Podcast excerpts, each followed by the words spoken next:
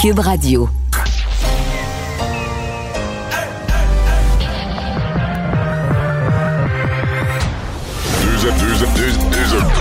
Deux animateurs cohérents, deux visions différentes. Une seule émission, pas comme les autres. Mario Dumont et Vincent Dessureau. Cube, Cube Radio. Bonjour tout le monde, bienvenue à l'émission. 25 novembre, c'est mercredi. Euh, un mercredi tout blanc pour une bonne partie du Québec. Euh, ça sent l'hiver, mais ça va être, on va revenir en automne demain, semble-t-il. Bonjour Vincent. Salut Mario, les pneus d'hiver. Oui, oui, il fallait les avoir ce matin. D'ailleurs, j'ai l'impression que je serais curieux de voir sur quand il y a quand même eu beaucoup de sorties de route, d'accrochage, etc. C'était assez difficile. Là. Oui. Et, je dirais qu'il y a, eu anormalement beaucoup de sorties de route pour quand même une bordée d'un 5 à 10 cm. C'est vrai que c'est devenu glissant, là, mais oui. Et c'est quand même assez tardif. On avait eu des premières mèches beaucoup plus, tôt dans la saison. Je serais curieux de voir l'inventaire des accidents, combien il y avait de pneus d'été là-dedans. Là. Je serais pas surpris qu'il s'en glisse quelques-uns. Oui. Est-ce que les Ontariens vont fêter plus ou moins que nous leur Noël? C'est intéressant de comparer quand même par rapport à la province voisine. Sachez que Doug Ford a révélé aujourd'hui les détails sur Noël en Ontario et c'est beaucoup plus sévère. En fait, c'est chez vous, dans votre foyer, sauf vous pouvez accueillir une personne seule. En gros, c'est ça. Alors, pas de quatre jours euh, de deux parties à 10. C'est plus sévère en Ontario. Évidemment, ils ont une flambée de cas aussi. T'as dit Noël en Ontario, tu soumettras ça à Anaïs. Ça fait un beau titre de chanson de Noël, Noël en Ontario. On va rejoindre Paul Larocque. 15h30, allons retrouver Mario euh, en direct dans son studio de Cube Radio. Salut Mario. Bonjour.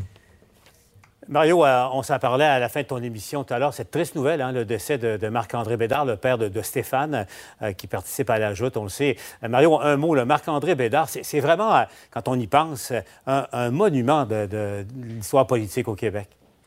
Mais oui, oui, oui, puis d'abord, sur le plan humain, évidemment, euh, moi, je, suis en émission pendant deux heures. Euh, on arrive là à 30 minutes de la fin. On me dit, Marc euh, on avait annoncé quand même qu'il était hospitalisé. Je comprenais que c'était grave, mais là, tout à coup, on nous dit, M. Bédard est décédé. Mais on dirait que dans les, minutes puis l'heure après l'émission, sur le plan humain, ça m'a ça m'est comme revenu. J'ai comme eu un, ressac de, de, quel point c'était épouvantable. M. Bédard, probablement que la semaine passée, il, regardait la joute, il regardait les émissions d'information. Il était encore... Et il dire, OK... Mario, Mario, il y a 24 heures, je parlais à Stéphane. Il y a 24 heures, son père allait relativement bien. Il n'y avait à peu près aucun symptôme. Et tout ça s'est mis à. Donc, il rentré à l'hôpital aux soins intensifs, puis finalement, sur les petites heures du matin, il est décédé. C'est comme assez renversant, là. Et ça nous, c'est juste un rappel en même temps euh, de, la, de, la, de, la, violence que peut avoir la COVID sur certaines personnes. Certains disent qu'il y a une forme de loterie là-dedans parce que des gens, des fois, euh, ils n'ont pas une santé si forte que ça, plutôt fragile, puis ils s'en sortent comme une grosse grippe, puis d'autres euh, ont énormément de problèmes, mais c'est un douloureux rappel. Ceci dit, oui, sur le plan politique, euh, c'est un personnage, euh, tous les personnages politiques de cette ampleur-là ont des, grosses caractéristiques, mais en lisant sa biographie tout à l'heure, puis là, ça m'a frappé, puis je, peut-être, je parle peut-être, je prêche pour moi-même, mais fils de cultivateur, hein? Mais Marc-André Bédard était c'est comme le, le, gros bon sens avec de la classe, là. Tu sais, euh, un monsieur toujours. Euh, peu, peu, on n'a pas retenu, tu sais, mettons qu'on se rapporte au premier gouvernement de René Lévesque, qu'on se souvient des coups de gueule de Jean Garon, des images faisaient rire, rire tout le monde. C'est pas ça, Marc-André Bédard. C'est un homme beaucoup plus discret, beaucoup plus posé, mais d'abord, il y avait l'oreille de René Lévesque qui faisait partie du petit groupe de 4-5 que le premier ministre écoute vraiment. Ah ouais. Mais, Mario, moi, ce qu'on me dit, ce qu'on me dit, là, je parlais à des, vieux de l'époque, me disent que c'est le ministre le plus influent euh, dans le gouvernement de René Lévesque, sans aucun doute. Puis évidemment, euh, tu sais, Marc-André Bédard était d'abord un, gars du Saguenay-Lac-Saint-Jean et ensuite un, Québécois, euh, donc un des enfants prodiges de la région. Mario, il y en a un deuxième, c'est l'ancien premier ministre Lucien Bouchard. Proposition, tiens, allons retrouver tout de suite euh, l'ancien premier ministre, euh, Maître Lucien Bouchard, euh, chez lui. Maître Bouchard, bonjour, merci d'être là avec nous à LCN. Bonjour, M. Larocque. Monsieur Bouchard, qu'est-ce que, qu'est-ce que représente Marc-André Bédard pour vous dans votre vie à vous? Bien sûr, pour tout le monde, le grand public, c'est un personnage politique très, très important qui a été au cœur des grands débats politiques de, de l'époque et très longtemps d'ailleurs. Mais pour moi, c'est d'abord un ami, un ami très proche. C'est une partie de ma jeunesse euh, qui s'en va. Marc-André, je l'ai connu. Euh, d'abord, moi, je viens de, comme lui. J'étais à Chicoutimi. J'ai commencé à pratiquer le droit à Chicoutimi, sur la rue Racine, où tout le monde avait ses bureaux d'avocat. Et euh, quand je suis arrivé à Chicoutimi, Marc-André avait déjà trois ou quatre ans de pratique. Il était déjà très connu au point, comme criminaliste. On disait criminaliste à l'époque. Il avait des procès très importants. Il, très, très, était très, très, il était même célèbre dans la région. Ouais. Et moi, je l'ai connu jeune, là. Alors, euh, son bureau était au troisième étage, moi, il était au premier étage. Alors, on se voyait tout le temps. On prenait des cafés ensemble. On vivait ensemble. Nos amours, nos projets professionnels. Et puis, bien sûr, la politique. Marc-André, tu sais, Monique, euh, Nicole, son épouse, que j'ai connue alors qu'il la fréquentait. Euh, le mariage, l'arrivée des enfants. Marc-André qui mêlait famille et politique d'une façon incroyable. Quand il arrivait en fin de semaine à Chicoutimi, partant de l'Assemblée nationale, il fallait qu'il fasse son bureau de comté. Il faisait ça à la maison, dans le salon chez lui, à travers les enfants qui sautaient sur nos genoux, Nicole qui faisait des repas pour nous entretenir. tout se passait d'une façon absolument euh, personnelle. Marc-André, c'était d'abord quelqu'un d'une chaleur humaine inégalée, bienveillant, il a fait le combat politique très longtemps dans sa vie. Il a continué de le faire d'ailleurs jusqu'à la fin. Marc-André est un souverainiste. Là. À, sa, dernière, je suis sûr que sa dernière pensée, ça a été pour ses enfants et pour le Québec. Là. Je suis convaincu de ça. Là. Et, euh, Marc-André, combattant politique, c'est un dur combat, la souveraineté, surtout à l'époque où il a, c'est lui, il l'a implanté. C'est littéralement lui qui l'a implanté au Saguenay-Lac-Saint-Jean, la souveraineté du Québec, le combat souverainiste. Là. Il était des premiers, de la première heure. Jamais Marc-André attaqué un, adversaire. Toujours bienveillant. Toujours avec le sens de l'amitié, du respect. Il comprenait les autres. Il comprenait qu'il y avait des points de vue différents. Il l'acceptait pas dans le sens qu'il essayait de les convaincre tout le temps. Marc-André, encore, Marc-André, encore, la dernière fois que je lui ai parlé, je lui parlais tout le temps au téléphone. Puis, la dernière fois que je l'ai vu à Chicoutimi, on parlait de la souveraineté, puis quand est-ce qu'on ça va arriver? Il faut continuer de se battre, il ne faut pas se décourager. Tout le monde se décourage, il ne devrait pas se décourager. Ça va arriver un jour, c'est une grande cause, ça illumine nos vies. Il parlait de René Lévesque tout le temps. C'est un des grands fidèles de René Lévesque. Il aimait René Lévesque comme un père. Et René Lévesque l'aimait comme un fils. René Lévesque avait confiance dans son jugement, dans son instinct politique. M. Lévesque consultait toujours Marc-André politique pour se faire une idée comment la population réagirait à telle idée, à tel programme, à tel projet. Qu'est-ce qui nous attend politiquement? C'est un homme magnifique, Marc-André. Magnifique. L'intégrité, aucune mesquinerie. Et tellement dévoué à la cause qui a animé sa vie. Il fallait le voir, là, arpenter la rue Racine des deux côtés. Il n'y avait pas un restaurant, il, prenait 2000 cafés par jour parce que dans tous les restaurants, il prenait des cafés pour jouer avec les gens, pour les convaincre. Discuter encore aujourd'hui, il convainc. On, on, est allé à Chicoutimi, tout le monde, euh, Jean-Roch Boivin, Hubert Thibault, Jean Royer. Il y a eu une célébration de la contribution de Marc-André à la souveraineté du Québec. L'année passée, il y a deux ans. Marc-André a pris la parole, fait un discours souverainiste comme dans le temps, comme dans les années 70. Puis parlait, puis il voulait pas lâcher, puis il voulait convaincre les gens dans la salle. Encore récemment. Puis, à un moment donné, ça faisait tellement longtemps qu'il parlait, ça faisait au moins une heure qu'il parlait. Je me rappelle que Stéphane, oui, Stéphane, son fils, gentiment, s'est approché de lui, papa, euh, hein, tu sais, euh, non, laisse-moi tranquille, il continuait de parler. Marc-André, il n'a pas lâché, il n'a jamais lâché, mais pas d'une façon agressive. Vous savez, les souverainistes de la première heure, c'est des gens qui ont on peut penser, puis c'est vrai aussi. Ils ont été défaits dans leur combat, ça n'a pas réussi. Certains sont portés à vivre ça d'une façon plus amère. Pas Marc-André. Marc-André, c'était encore un projet, je dirais, joyeux, un projet exaltant, que c'était l'avenir qui attendait les Québécois. Veux, pas, ça les attend quelque part. Marc-André, c'est comme ça qu'il nous parlait. Et puis un père de famille, un époux, un citoyen. Comme, par exemple, c'est un croyant, Marc-André. C'est un croyant. Il pratiquait sa religion. D'ailleurs, je pense qu'il a porté, la, la au grand séminaire et il n'a pas complété, évidemment, euh, le parcours qui conduisait à la prêtrise, mais Et à Chicoutimi, par exemple, là, il s'occupait de, la cathédrale, la grande cathédrale de Chicoutimi, mhm. qui avait besoin. Alors, ces dernières années, là, si tu as ramassé de l'argent, il appelaient, tu vas me payer un vitrail. Puis là, il a fait, le toit est fait Il y a encore des choses à faire. Il n'avait pas fini tout à fait. Il a tout refait en ramassant de l'argent. Pour la, la cathédrale, s'occuper des œuvres très anonymement, très. s'occupait. C'était un bon gars, Marc-André. M. Bouchard. C'est une euh, bonne personne. Bouchard, je, le sais que vous avez beaucoup de chagrin euh, euh, en ce moment. je le disais un peu plus tôt, si on, faisait l'équipe d'étoiles de, des personnages politiques dans l'histoire politique moderne du Québec, il y, aurait, il y aurait assurément une place pour Marc-André Bédard, même s'il était très, très discret sur la place publique. Il, a été très, très influent. Qu'est-ce que vous aimeriez, pour les jeunes qui nous écoutent, M. Bouchard, qu'est-ce que vous aimeriez qu'on se rappelle de Marc-André Bédard?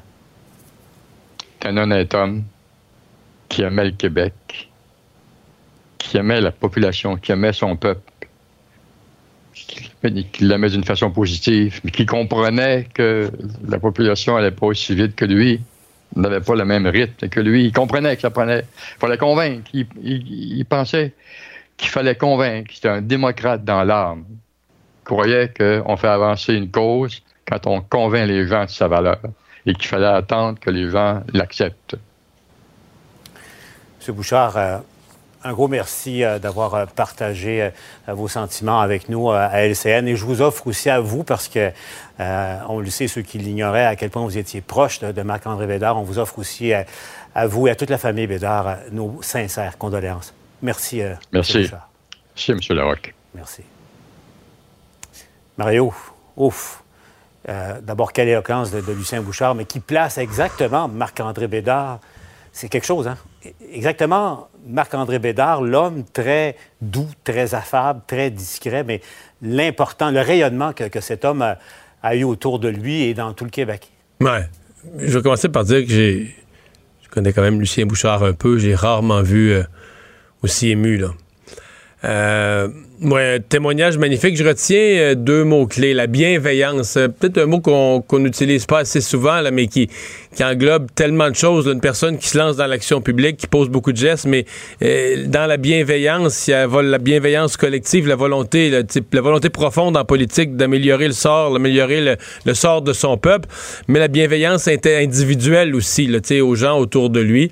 Et, je retiens aussi la classe. Je pense que M. Bouchard a, fait le tour de cette question-là, de Marc-André Bédard. Pas de mesquinerie, euh, pas, pas d'ennemis, euh, pas d'attaque personnelle, pas de coup de cochon convaincre, euh, un vrai démocrate, là, convaincre, se dire même quand ton option euh, triomphe pas, gagne pas, avance pas assez vite à ton goût, euh, répéter, parler, convaincre, mais c'est pour, les proches de M. Bédard, pour sa famille, ses fils.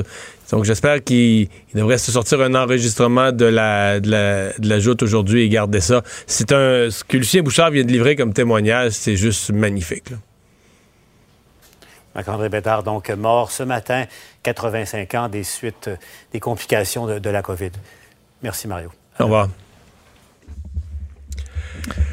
Alors, euh, Vincent, oui, mais parlons-en de la, de la COVID. C'est un symbole quand même spécial parce que, bon, euh, s'il y avait nommé quand même de grands personnages qui sont sortis du Saguenay-Lac-Saint-Jean. Dans le domaine de la colonie artistique, il y en a plein, mais dans le monde politique, il y en a deux. Le Lucien Bouchard, Marc-André euh, Bédard. Il y en a plus que ça, mais il y en a deux vraiment des, géants. Ben, D'ailleurs, euh, je, voyais un vox pop fait dans la, dans la région du Saguenay-Lac-Saint-Jean dans les dernières heures par un de nos collègues là-bas, et il disait... Euh, quand je pose, parce qu'il probablement qu'il y a des gens qui nous écoutent qui ce nom-là le, est moins frais à leur mémoire, mais tout le monde à qui j'ai parlé, 100% des gens savait de qui on parlait, puis il y avait des mots euh, super hmm. touchants. Alors, dans la région, vraiment, ah ce, souvenir-là est encore vraiment ancré. Mais c'est ça, c'est qu'au moment où la région vit, parce que là, il y a plusieurs décès au Saguenay-Lac-Saint-Jean, c'est une région qui a goûté de la COVID depuis trois semaines, mais de perdre comme ça un de ses leaders, c'est pas, c'est pas banal. Donc, le bilan, le nombre de cas, c'est relativement stable. Oui, Pas beaucoup de choses à signaler aujourd'hui particulier dans le bilan qui effectivement est vraiment sur une copie conforme, disons, de ce qu'on a connu dans les derniers jours. Beaucoup de, de décès, 28 décès, 1100 personnes euh, nouvellement infectées. Par contre, hospitalisation stable, aucun euh, donc cas ajouté, moins 3 aux soins intensifs. Par région, ben, tu le dis encore, au Saguenay-Lac-Saint-Jean, 148 euh, cas. Alors, c'est encore très élevé. Capitale-Nationale, 98. Montréal, 219. Lanaudière, 158. Montérégie, 145. Alors, c'est bon, c'est la situation. Et puisque tu parles de Montréal, il y a eu point de presse des autorités à Montréal. Euh, et, là, on dit sur l'ensemble du Québec, les hospitalisations sont relativement stables. À Montréal, on s'inquiète quand même. De, oui, parce que c'est, au niveau des cas, c'est vraiment stable à Montréal euh, depuis quand même plusieurs semaines maintenant. Alors, on est quand même, on est assez positif. Là. Ce qui inquiète, c'est effectivement que les euh, hospitalisations continuent toujours de monter un peu. Et on arrive, donc là, présentement, on a à peu près 200 patients hospitalisés, une trentaine aux soins intensifs. Euh, mais on dit que ça joue, on joue serré et qu'on arrive à la période des fêtes où on va avoir de l'achalandage, de un, ce qui est assez régulier pendant le temps des fêtes, et moins de personnel parce qu'il y a des gens qui prennent congé. Alors, on veut vraiment pas que ça monte. Alors, c'est un rappel de tout le monde. Valérie Plante, d'ailleurs, a dit qu'elle retient son souffle. Euh, Mylène Drouin, donc la, directrice régionale de la santé publique de Montréal, disait que 40% des nouveaux cas de COVID sont contractés en milieu domiciliaire aussi, contre seulement 4% en milieu de soins. Alors, c'est vraiment euh, également au niveau des éclosions. tout ça, mais ça au niveau des éclosions, il y en a moins. Là. Oui, 254, 120 en milieu de travail, c'est en baisse, 74 dans les, euh, dans les écoles, 40 Et elles sont plus petites. Et on parle, ouais, de, des éclosions, là, en moyenne de 2 à 10 cas. Donc, vraiment de petites éclosions. Et, ça, que à première vue, ça apparaît une très bonne nouvelle. On nous le présente comme une très bonne nouvelle. Moins d'éclosions, quand il y a des éclosions, des plus petites éclosions. Donc ça, on parle des milieux de travail, des écoles. C'est comme si la bonne nouvelle, c'est que ça nous dit que tous ces milieux euh, on resserrait probablement que les cafétérias des entreprises, là, les, salles de lunch, puis les salles de pause café, on a resserré la vis, on a averti les gens, on a mis des affiches, des rappels. Ce qui est bon, mais on a toujours 1100 cas. Et c'est là que je suis obligé de conclure que Malheureux. Et c'est ça qui n'est pas une bonne nouvelle à la veille des fêtes. Je suis obligé de conclure que si on a autant de cas, avec moins d'éclosions dans des espèces de milieux publics, ça veut dire que justement, la propagation se fait de plus en plus dans la vie privée, dans les contacts entre les gens à la maison, dans des contacts simples. Euh, et, ça, c'est une très mauvaise nouvelle. À la veille de Noël, c'est tout ce que tu voudrais éviter. Et surtout, je veux dire, si t'es pompier, c'est plate à dire, mais c'est plus facile d'envoyer tes pompiers sur quatre gros incendies que des petits feux à grandeur de la ville. Des petits feux à grandeur de la ville, c'est ça. Donc c'est une bonne puis une mauvaise nouvelle. C'est une bonne nouvelle parce que ça nous dit les gens ont pris leurs responsabilités ici et là, les gens ont pris leurs responsabilités. Mais en même temps, le nombre de cas baisse pas proportionnellement, ce qui veut dire qu'il y a d'autres types de contamination qui continuent à, un rythme supérieur. Oui, c'est pour ça qu'on s'inquiète effectivement de la période des fêtes. Et euh, d'ailleurs, la docteur Drouin disait euh, aux gens euh, de ne pas céder à ce qu'elle appelle la pression sociale de la famille. Donc, évidemment, à se rassembler, mais à danser, chanter, faire autre chose durant ces, événements-là. Et que ça peut être difficile de dire non à des proches. Je sais qu'il y en a plein qui vivent ça présentement au Québec, disent ben, je resterais peut-être à la maison tranquille, mais là, t'es tiraillé. Donc, euh, rappelait tout ça. Et que le couvre-visage, c'est un mot sur le couvre-visage, disait qu'un foulard, là, euh, c'était pas euh, aussi efficace. Alors, de pas penser qu'on s'enrubanant d'un foulard euh, un peu lousse, là, faudrait quand même porter le couvre-visage et que même si on porte des gants, faut quand même se désinfecter les mains, parce que si tu portes les mêmes gants toute la journée et que tu as du virus sur les gants, tu le transportes ton virus là, comme si tu avais les mains pas lavées. Merci. Culture et société.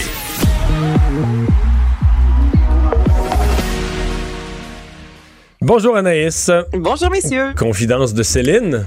Confidence de Céline en cette journée internationale pour l'élimination de la violence à l'égard des femmes. Donc, elle a pris la parole aujourd'hui dans une vidéo qui a été partagée euh, sur ses différentes plateformes où elle partage de ses expériences, disant elle-même avoir été vécue euh, d'une certaine violence que certains hommes ont posé euh, leurs mains à des endroits, je vous dirais peut-être un peu trop près des faux alors que ce n'était pas du tout ce qu'elle désirait. Alors, je vais vous faire entendre. Le message est en anglais, mais le, ce qu'elle a annoncé aujourd'hui sur les médias sociaux. It's happened to me backstage when meeting people. A man getting just a bit too friendly with his hand on my back. I didn't react at the time, but it felt very uncomfortable. And a few other times, when compliments were just a bit over the top. Compliments about my body, which felt more like advances, also making me feel very uncomfortable. It's happening all the time to so many, and we have to stand up to it because we're worth it. Donc, elle parle de compliments qui Mhm. très souvent avaient l'air d'avance. Donc, elle a euh, envoyé cette, midi- cette, cette vidéo-là, en fait, sur les médias sociaux aujourd'hui en invitant, évidemment, euh, toutes les victimes euh, à demander euh, de l'aide et nous, évidemment, tendre la main si on connaît des victimes dans notre entourage. On va aller à la pause dans un instant. On va parler au leader à Ottawa du Parti libéral, Pablo Rodriguez. Mario Dumont et Vincent Dessureau. Un duo aussi populaire que Batman et Robin. Cube Radio. Alors, euh, on va euh, parler tout de suite de ce débat qui anime la, la Chambre des communes depuis quelques jours sur euh, le, le français. On sait qu'il s'en vient un nouveau livre blanc maintenant, c'est annoncé là, sur la, la réforme de la loi sur les langues officielles à Ottawa. Mais disons que rarement dans l'histoire, on a parlé de langues officielles à Ottawa, mais d'une façon aussi connectée sur la réalité euh, du débat sur la place du français ici au Québec, ici à Montréal. Pablo Rodriguez, c'est leader du gouvernement libéral à la Chambre des communes. Euh, Monsieur Rodriguez, bonjour. Bonjour, Monsieur Dumont. Bon, euh, est-ce que vous euh, avez apprécié dans un premier temps les commentaires de, de Yves-François Blanchette, du chef du Bloc, à l'endroit de, de celle qui pilote le dossier chez vous, Mélanie Joly? Euh, pas, pas vraiment. En fait, Monsieur, Monsieur Blanchet a, a- a dit clairement qu'il considérait Madame Joly comme, comme une ennemie. Moi, euh, je, trouve que c'est des propos qui n'ont pas leur place ici. Vous savez, euh, en politique, on peut être des adversaires, on peut être en désaccord, mais, mais de là à utiliser le terme ennemi, euh, je trouve ça un peu fort. Ouais, mais il est presque laissé entendre qu'elle était quoi, quasiment une ennemie du dossier aussi, non? J'ai-tu mal- j'ai-tu trop interprété Ben, que, que sa contribution à la, au, au français ou à la défense du français était que presque quoi, inquiétante? Ben moi, j'ai trouvé, je l'ai trouvé un peu rough, là, euh, Monsieur Blanchet. Je l'ai trouvé un peu raide là-dessus, puis euh, basé, à mon avis, sur pas grand-chose. Mais écoutez, je veux pas, je veux pas faire son procès quand il est pas là. Moi, je lui ai offert la chance de retirer ses propos, peut-être qui ont, qui ont dépassé sa, pensée. Je vais, je vais lui redemander ce soir encore pendant le débat euh, qu'il puisse, qu'il se retraite là-dessus. C'est quand même un, gentleman, Monsieur, Monsieur Blanchet. Moi, je, suis convaincu qu'il est capable de reconnaître parfois ses erreurs et de revenir en arrière. Donc, vous le dites, ce soir, donc il y a un débat euh, sur cette question-là, sur la, la, la, la place du français. Euh, euh, Qu'est-ce que votre parti va réitérer comme position? Bien, qu'on est inquiet de la situation du français euh, au, Québec et dans l'ensemble du, du Canada, qu'il y a un net recul euh, du français à Montréal, comme vos reportages euh, euh, en ont fait part, euh, qu'il faut travailler ensemble pour, renf- pour renforcer le français. Puis, il y a plusieurs façons de le faire. Tout le monde parle actuellement là, de la question de la loi 101. Moi, je dis oui, c'est une des façons. Donc, renforcer la loi 101, mais, mais c'est, à mon avis, un bouquet de mesures qu'on doit prendre. Donc, renforcer la loi 101 à travers la francisation des immigrants, investir dans la culture. Pourquoi investir dans la culture? Parce que ça nous, a- permet d'avoir plus de livres en français, de téléséries, de films, ainsi de suite. Euh, puis à mon collègue Steven Guilbeault qui vient de déposer un, projet de là pour, euh, pour euh, moderniser la radiodiffusion, donc protéger euh, les créations françaises sur le web. Donc, il y a un, paquet de mesures qu'on peut prendre. Mhm. Euh, traditionnellement, euh, votre parti a été une voix importante pour la minorité anglophone de Montréal. Euh, encore, l'essentiel des députés qui représentent des circonscriptions qui, ont une forte présence anglophone, euh, incluant des députés qui sont eux-mêmes anglophones, c'est libéral dans l'ouest de Montréal. Euh, Est-ce que vous craignez que ces gens-là, à un moment donné, le- le- le- leurs citoyens vont aller les voir à leur bureau de comté et vont leur dire euh, What do you do? Là? Comment ça que tu vous êtes rendu le Parti libéral, vous êtes rendu avec le avec la CAQ, avec le Parti québécois, avec tout ce qui est nationaliste, dans la cause de la défense du français. Eux vous attendent comme des alliés pour euh, défendre leurs droits, là? On, est des alliés de la minorité francophone. Enfin, on a toujours été des alliés des, minorités francophones euh, au Québec, euh, anglophones au Québec, francophones à l'extérieur du Québec. Mais euh, on est aussi un allié de la défense du fait français. Puis, euh, je le disais l'autre jour, je- euh, vous savez, il y, a, toute une nouvelle génération aussi de politiciens. Je parle au François-Philippe Champagne, je pense à, à Mélanie Joly, euh, Jean-Yves Duclos, et ainsi de suite, qui pour qui le, le- français c'est fondamental, c'est pas une question de, stratégie politique comme pour moi, c'est dans les tripes, c'est c'est dans notre cœur, puis euh, on est inquiet, puis on va le défendre. OK. Donc vous êtes pas. Il n'y a pas. euh, il n'y a pas un risque euh, en cours de route, euh, il y a des débats internes. Parce que là, j'ai parlé des anglophones de, Montréal, mais généralement, euh, vos députés ontariens ou vos députés des provinces de l'Atlantique, c'est rarement très populaire. Là, quand, quand Robert Bourassa, en 1987, 88, 88, avait voté une loi sur la, sur la défense du français, la loi 178, ça avait tellement été conspué au Canada anglais. On dit que c'est ça qui a fait dérailler ensuite l'accord du lac Meach, parce que dans le reste du Canada, on détestait l'idée que le Québec euh, défende le français ou impose le, français. Alors, vous ne craignez pas qu'il y ait un ressac cette fois-ci? Ben, c'est notre job à nous, euh, les députés euh, québécois, les députés francophones en particulier, de leur dire que ça se fait pas au détriment de la communauté anglophone. Vous savez, moi, quand je défends mon français, quand je défends le français à Montréal ou, n'importe où au Québec, c'est c'est pas contre les anglophones, contre nos voisins qui, anglophones qui habitent parfois à côté de chez nous. Euh, c'est parce que j'y crois au français, parce que je l'aime le français, parce que parce qu'il recule. Euh, je pense qu'on est capable de faire de, de, faire les deux. Puis oui, vous avez raison. Il y, a, il y a certainement des inquiétudes, des questions. Puis c'est à nous de faire le job de leur expliquer. OK. Je veux vous parler absolument du dossier chaud au, niveau de votre gouvernement au cours des derniers jours, l'accès au vaccin. On a, on a senti M. Trudeau quand même, bon, euh, disons, très hésitant. Puis là, de deux choses l'une. Soit qui est prudent, qui a espoir de nous avoir des vaccins, puis qui veut pas nous créer de faux espoirs ou soit qui est vraiment inquiet que le Canada ait pas de vaccin à, court terme, euh, qu'on risque de passer bien après les autres, puis qui nous prépare l'esprit. là. Euh, euh, vous, comme est-ce que, que, vous êtes inquiet? Est-ce que vous avez peur qu'on assiste à une vaccination des Américains, des Mexicains, des, Britanniques, des Français et qu'au Canada, on soit assis sur nos mains à attendre? Non, par contre, euh, vous, vous l'avez dit, euh, on a un devoir de prudence. Hein. Donc, le, Premier ministre et, l'ensemble du, du, cabinet euh, doivent faire peur de prudence, de ne pas trop augmenter les attentes, d'être réaliste, d'être en fait honnête envers la population. Ça, c'est la première chose que l'on peut et que l'on doit faire. Cela dit, euh, on demeure très confiant par rapport au vaccin. Vous savez, on a, on a signé des contrats avec les sept compagnies qui produisent des vaccins actuellement, euh, incluant les trois qui sont en tête, les Pfizer, Moderna, AstraZeneca. Euh, on, on, va recevoir en, début d'année des millions de doses de vaccins. on a déjà acheté des congélateurs pour entreposer 35 millions de doses. on a reçu 24 millions d'aiguilles. Donc, on est en train de tout mettre ça en place avec les provinces depuis des mois aussi. Monsieur Dumont, c'est pas d'aujourd'hui, là pour être capable de vacciner euh, dès le début de l'année. Ouais, mais la grande question, c'est ça. J'entends premier trimestre de l'année, mais le premier trimestre de l'année, c'est la première semaine de janvier. Bon, on dit pas, pas trop tard après les autres. Les autres vont, commencer à vacciner en décembre. On est, mettons, deux, trois semaines après. Mais si le premier trimestre de l'année, c'est la dernière semaine de mars, là, on va commencer à trouver qu'on passe dernier, au, le Canada passe dernier dans le monde, là. Non, mais ce qui ne sera pas le cas, en fait. Puis, euh, puis comme vous savez, on a aussi euh, acquis quatre 400 millions de doses. Donc, euh, deux fois plus par, par, habitant, c'est deux fois plus que, le pays qui nous suit. Donc, on est celui qui a le plus de doses au monde. Mais ça, c'est pas en cause. Je, suis le premier.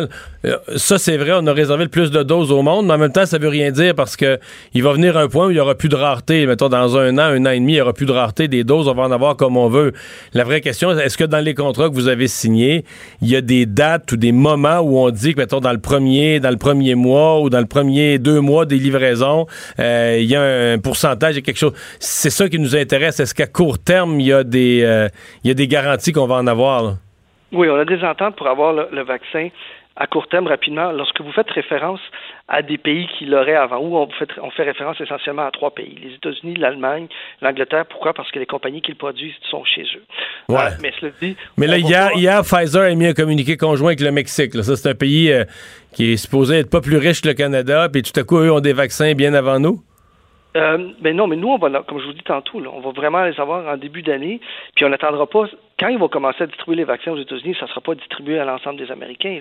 Nous, on arrive tout de suite euh, à ce moment-là avec des millions de doses à travers le Canada qui seront distribuées aux provinces. Puis évidemment, les provinces déterminent sont la priorité. Est-ce que ce sera les, employés de première ligne ou dans les systèmes de la santé, nos aînés. Ainsi de suite. Donc, euh, j'ai confiance au jugement des provinces euh, là-dessus. Mais il faut aussi voir, M. Dumont, quel vaccin qui va fonctionner bien, quel vaccin va fonctionner mieux dans quel segment de la population, et ainsi c'est pour ça que nous, n'avons pas pris de risque, puis on a signé des ententes avec, euh, avec tout le monde, en fait. Pablo Rodriguez, merci beaucoup d'avoir été avec nous. C'est moi qui vous remercie. leader parlementaire euh, du Parti libéral du Canada à la Chambre des communes. Le remède à la désinformation. Le remède à la désinformation. Mario Dumont et Vincent Dessureau. Cube Radio. Alors, euh, ça s'est clarifié encore plus euh, hier, ce matin, euh, l'idée générale du gouvernement, l'effet que si vous ne pouvez pas faire la quarantaine, ça avait été dit là, avec l'annonce de, de, la fête de Noël, mais c'était resté peut-être un petit peu, un petit peu vague, mais là, ça s'est clarifié dans les 24 dernières heures. Si vous ne pouvez pas faire la quarantaine, il ne faut pas être sept jours isolé avant de fêter Noël, avant le 24, le 25 décembre, vous devriez vous abstenir. Et parmi ceux qui sont inquiets de ça. Il y a pas mal d'étudiants qui, là, sont convoqués euh, dans bien des cas à l'intérieur de cette période-là, 18, 17, 18 décembre, même dans le début de l'autre semaine, le 21, 22, 23 décembre, qui sont convoqués pour des examens ou même s'ils ont fait, dans certains cas, leur session à distance, il faudra être présent physiquement pour aller faire l'examen. Et là, se retrouvant dans une salle avec plein de monde pour aller faire l'examen, vous comprenez que la quarantaine vient de prendre le bord. Jade Marcel est présidente de l'Union étudiante du Québec. Bonjour, Mme Marcel. Bonjour, M. Dumont. Inquiète? Oui, complètement. Euh, on n'a pas l'impression qu'il va y avoir des accommodements ou qu'il va y avoir des personnes qui vont euh, pouvoir passer Noël euh, avec leur famille, donc avec leurs proches. pour nous, ça nous inquiète, puis ça inquiète aussi les étudiants sur le terrain. Hmm. Parce que si on prend les directives du gouvernement à la lettre, je je dis pas que tout le monde va les respecter à la lettre, mais si on les prend à la lettre, il y a plusieurs milliers d'étudiants qui auraient plus le droit de voir personne à Noël. Il n'y aurait pas de même. Les étudiants, mettons un étudiant qui vit seul euh, pendant la session, et tout ça, ne pourrait pas euh, retourner voir ses parents. Effectivement, dès qu'on va avoir un examen en présentiel, euh, on ne pourra pas respecter le 7 jours d'isolement volontaire. Puis à ce moment-là, ben on pourrait être euh, coincé à la maison, euh, à l'appartement pendant les vacances de fête. Et euh, les étudiants et les étudiantes, eux, ont aussi besoin là, de ce moment-là avec leurs proches. il y a beaucoup de sacrifices qui ont été faits. La session est pas facile. La détresse psychologique se ressent. la charge de travail est très lourde. Il y, a une, mécompréhension un peu là, de ce que les étudiants sont capables de faire ou non à distance. Et ben, on, avait très hâte là, à ce congé des fêtes on a très peur qu'il y ait des milliers d'étudiants qui ne puissent pas voir leur famille à ce moment-là. Euh, il n'y a pas, parce que pour beaucoup d'étudiants, ce que je comprends, c'est que même ceux qui n'auront pas mis les pieds au cégep ou à l'université durant la session, euh, dans bien des cas, on, veut les, on veut les amener dans un lieu, euh, dans un lieu, disons, surveillé pour faire l'examen final. C'est ça qui est en jeu, là. Oui, effectivement. Puis, depuis le début de, la crise, environ vers mai, euh, on le savait que ça allait être un problème, les examens en présentiel et la surveillance des évaluations. C'est pourquoi on, demandait qu'il y ait une meilleure adaptation des évaluations pour ne pas nécessiter de surveillance. Euh, il y a des manières de faire des évaluations et de surveiller la tricherie de manière régulière là, avec des outils pour contrer le plagiat. On peut penser à des travaux un peu plus longs, à des études de cas euh, et à des examens à livre ouvert qui ne nécessiteraient pas là, de se présenter ou d'être surveillés. Euh, par contre, là, dans certains milieux, euh, face à l'intégrité académique qui serait remise en jeu, on préfère demander aux étudiants, aux étudiantes de se présenter. Et là, ben, intervient toute la situation de Noël, qui est très nouvelle aussi pour les établissements universitaires ou même les collèges. Euh, tout va tellement vite qu'on n'a pas laissé non plus aux, établissements le temps de se placer, le temps d'être avertis, aussi des mesures. Et on assiste encore là, à des étudiants, des étudiantes qui voient leur session changer du tout au tout. Et puis les examens finaux, c'est des examens qui sont très stressants, qui mettent en jeu la portée de la prochaine session. Euh, oui, souvent, euh, si tu coules l'examen final, euh, tu mets un X sur ton, ton cours. Là, si reprends, à moins, à moins que tu étais bien, bien, bien, bien fort avant l'examen final. si tu rates l'examen final, ça va pas bien. Là. Oui, puis c'est pas rare de voir encore des examens à l'intérieur d'une session qui valent 50% de la note finale euh, donnée à la fin de la session. Et euh, les étudiants n'ont pas la chance de se reprendre. C'est une session qui est déjà assez stressante. La fin de session empire. On voit déjà plein de d'activités des associations étudiantes pour euh, amener à la relaxation, gérer un peu ce stress-là de fin de session. Et là, on rajoute cette, cette situation-là qui pourrait empêcher des personnes étudiantes de voir leurs proches à Noël. Et euh, on ne sent pas qu'il y a eu de la communication là, entre le bureau du premier ministre et l'enseignement supérieur. Avez-vous euh, eu le, temps ou l'occasion de faire un estimé du nombre d'étudiants que ça pouvait que ça pouvait toucher? malheureusement, on, est dans l'incapacité de faire ça puisque ben, c'est individuellement chaque professeur dans le plan de cours. c'est très vaste là. par contre, là, on sait qu'il y a des examens qui sont plus eux qui nécessitent vraiment du matériel ou une intervention du professeur pour effectuer l'évaluation. Donc, dans ces cas-là, c'est vraiment plus difficile de les faire à distance. On peut penser à des laboratoires. Mais si on vient faire des examens à distance, on vient installer 35 étudiants et étudiantes dans une classe avec des masques à deux mètres de distance devant leur feuille de papier, euh, c'est sûr que ces examens-là se transfèrent en ligne. Il suffit d'avoir la bonne manière de le faire et de, de travailler avec les pédagogues qui sont compétents pour le faire aussi. Hmm. Mais on va surveiller euh, comment tout ça va euh, évoluer, mais j'ai l'impression qu'on qu'on n'a pas fini d'en parler. Jeanne Marcel, merci d'avoir été là. Ça me fait plaisir. La présidente de l'Union étudiante du Québec. Mais Vincent, là, on parle des étudiants, mais ce matin, à l'Assemblée nationale, les partis d'opposition soulevaient le cas des travailleurs euh, euh, de la santé, des services essentiels, des, policiers, autres. Oui, parce qu'il y en a beaucoup, là, quand même. Et les gens qui travaillent dans le commerce. Oui, M. Legault qui avait dit les patrons, euh, soyez plus flexibles, mais on comprend que c'est pas possible pour plein de monde. Là. donc, c'est évidemment personnel de la santé et autres. Ça rebondit. Je vais te faire entendre les trois partis d'opposition qui aujourd'hui donc demandait euh, des comptes au gouvernement, disait que c'était la confusion. Euh, euh, entre autres, Gabriel Nadeau-Dubois qui parlait du dossier du personnel de la santé, entre autres.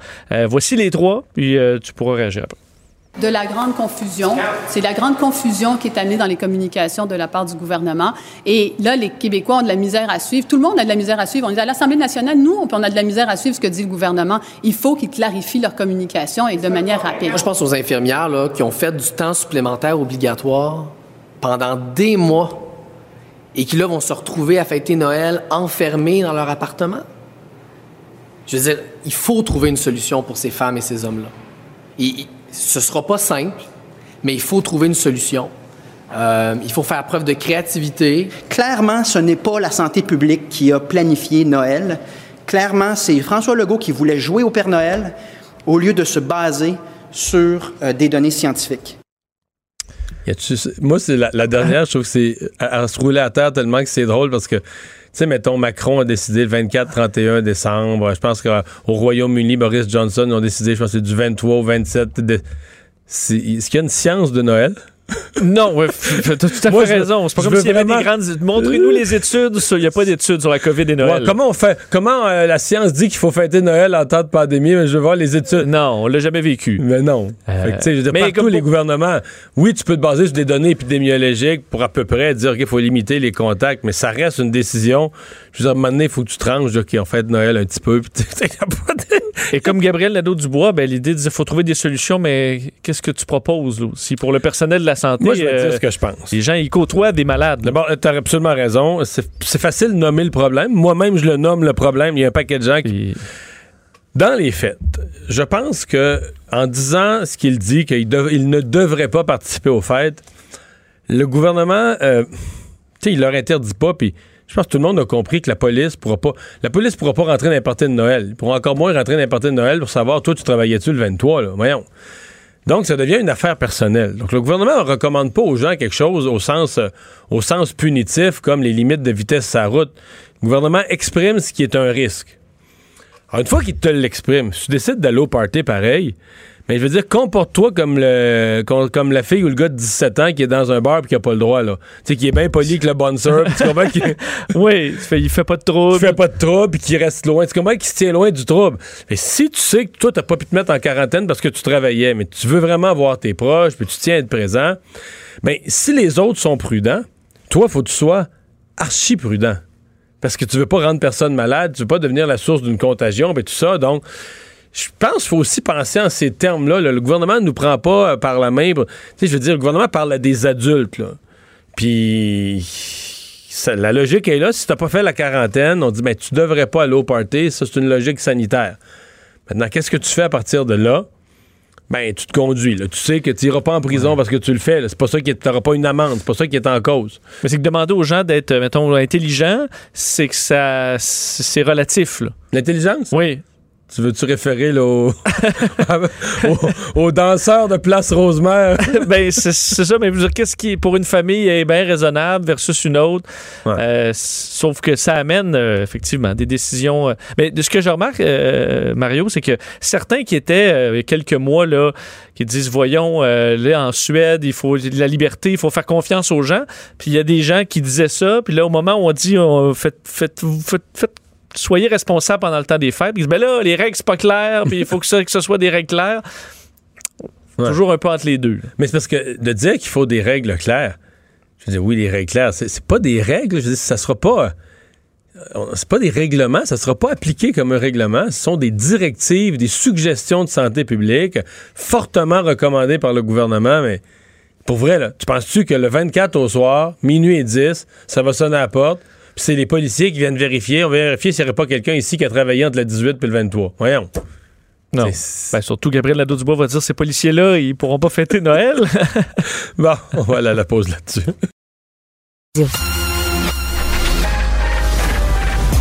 Mario Dumont et Vincent Dessureau. Des propos crédibles, avec des fois un brin de sarcasme. Ben, quand les nouvelles sont moins crédibles. Mario Dumont et Vincent Dessureau. Cube Radio. Et c'est l'heure de parler sport. Jean-François Barry, salut. Bonjour, messieurs. Alors, une légende qui est décédée, on disait plutôt une légende politique qui est décédée à Chicoutimi, mais il y en a une autre qui est décédée en Argentine. Oui, dans le monde du sport. Dans le monde du euh, sport. Peut-être le plus grand joueur de soccer de tous les temps, Diego Maradona, qui est décédé à l'âge de 60 ans, on dit, d'un infarctus.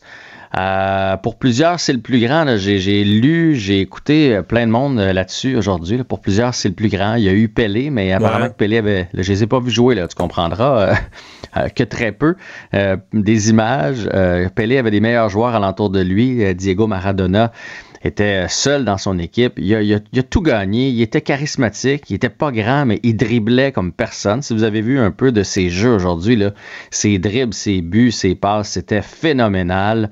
On l'appelait le gamin en or et les Argentins ont même aujourd'hui, tellement c'est euh, prenant pour eux, euh, ont décrété trois trois jours de deuil national suite au décès du magicien Maradona.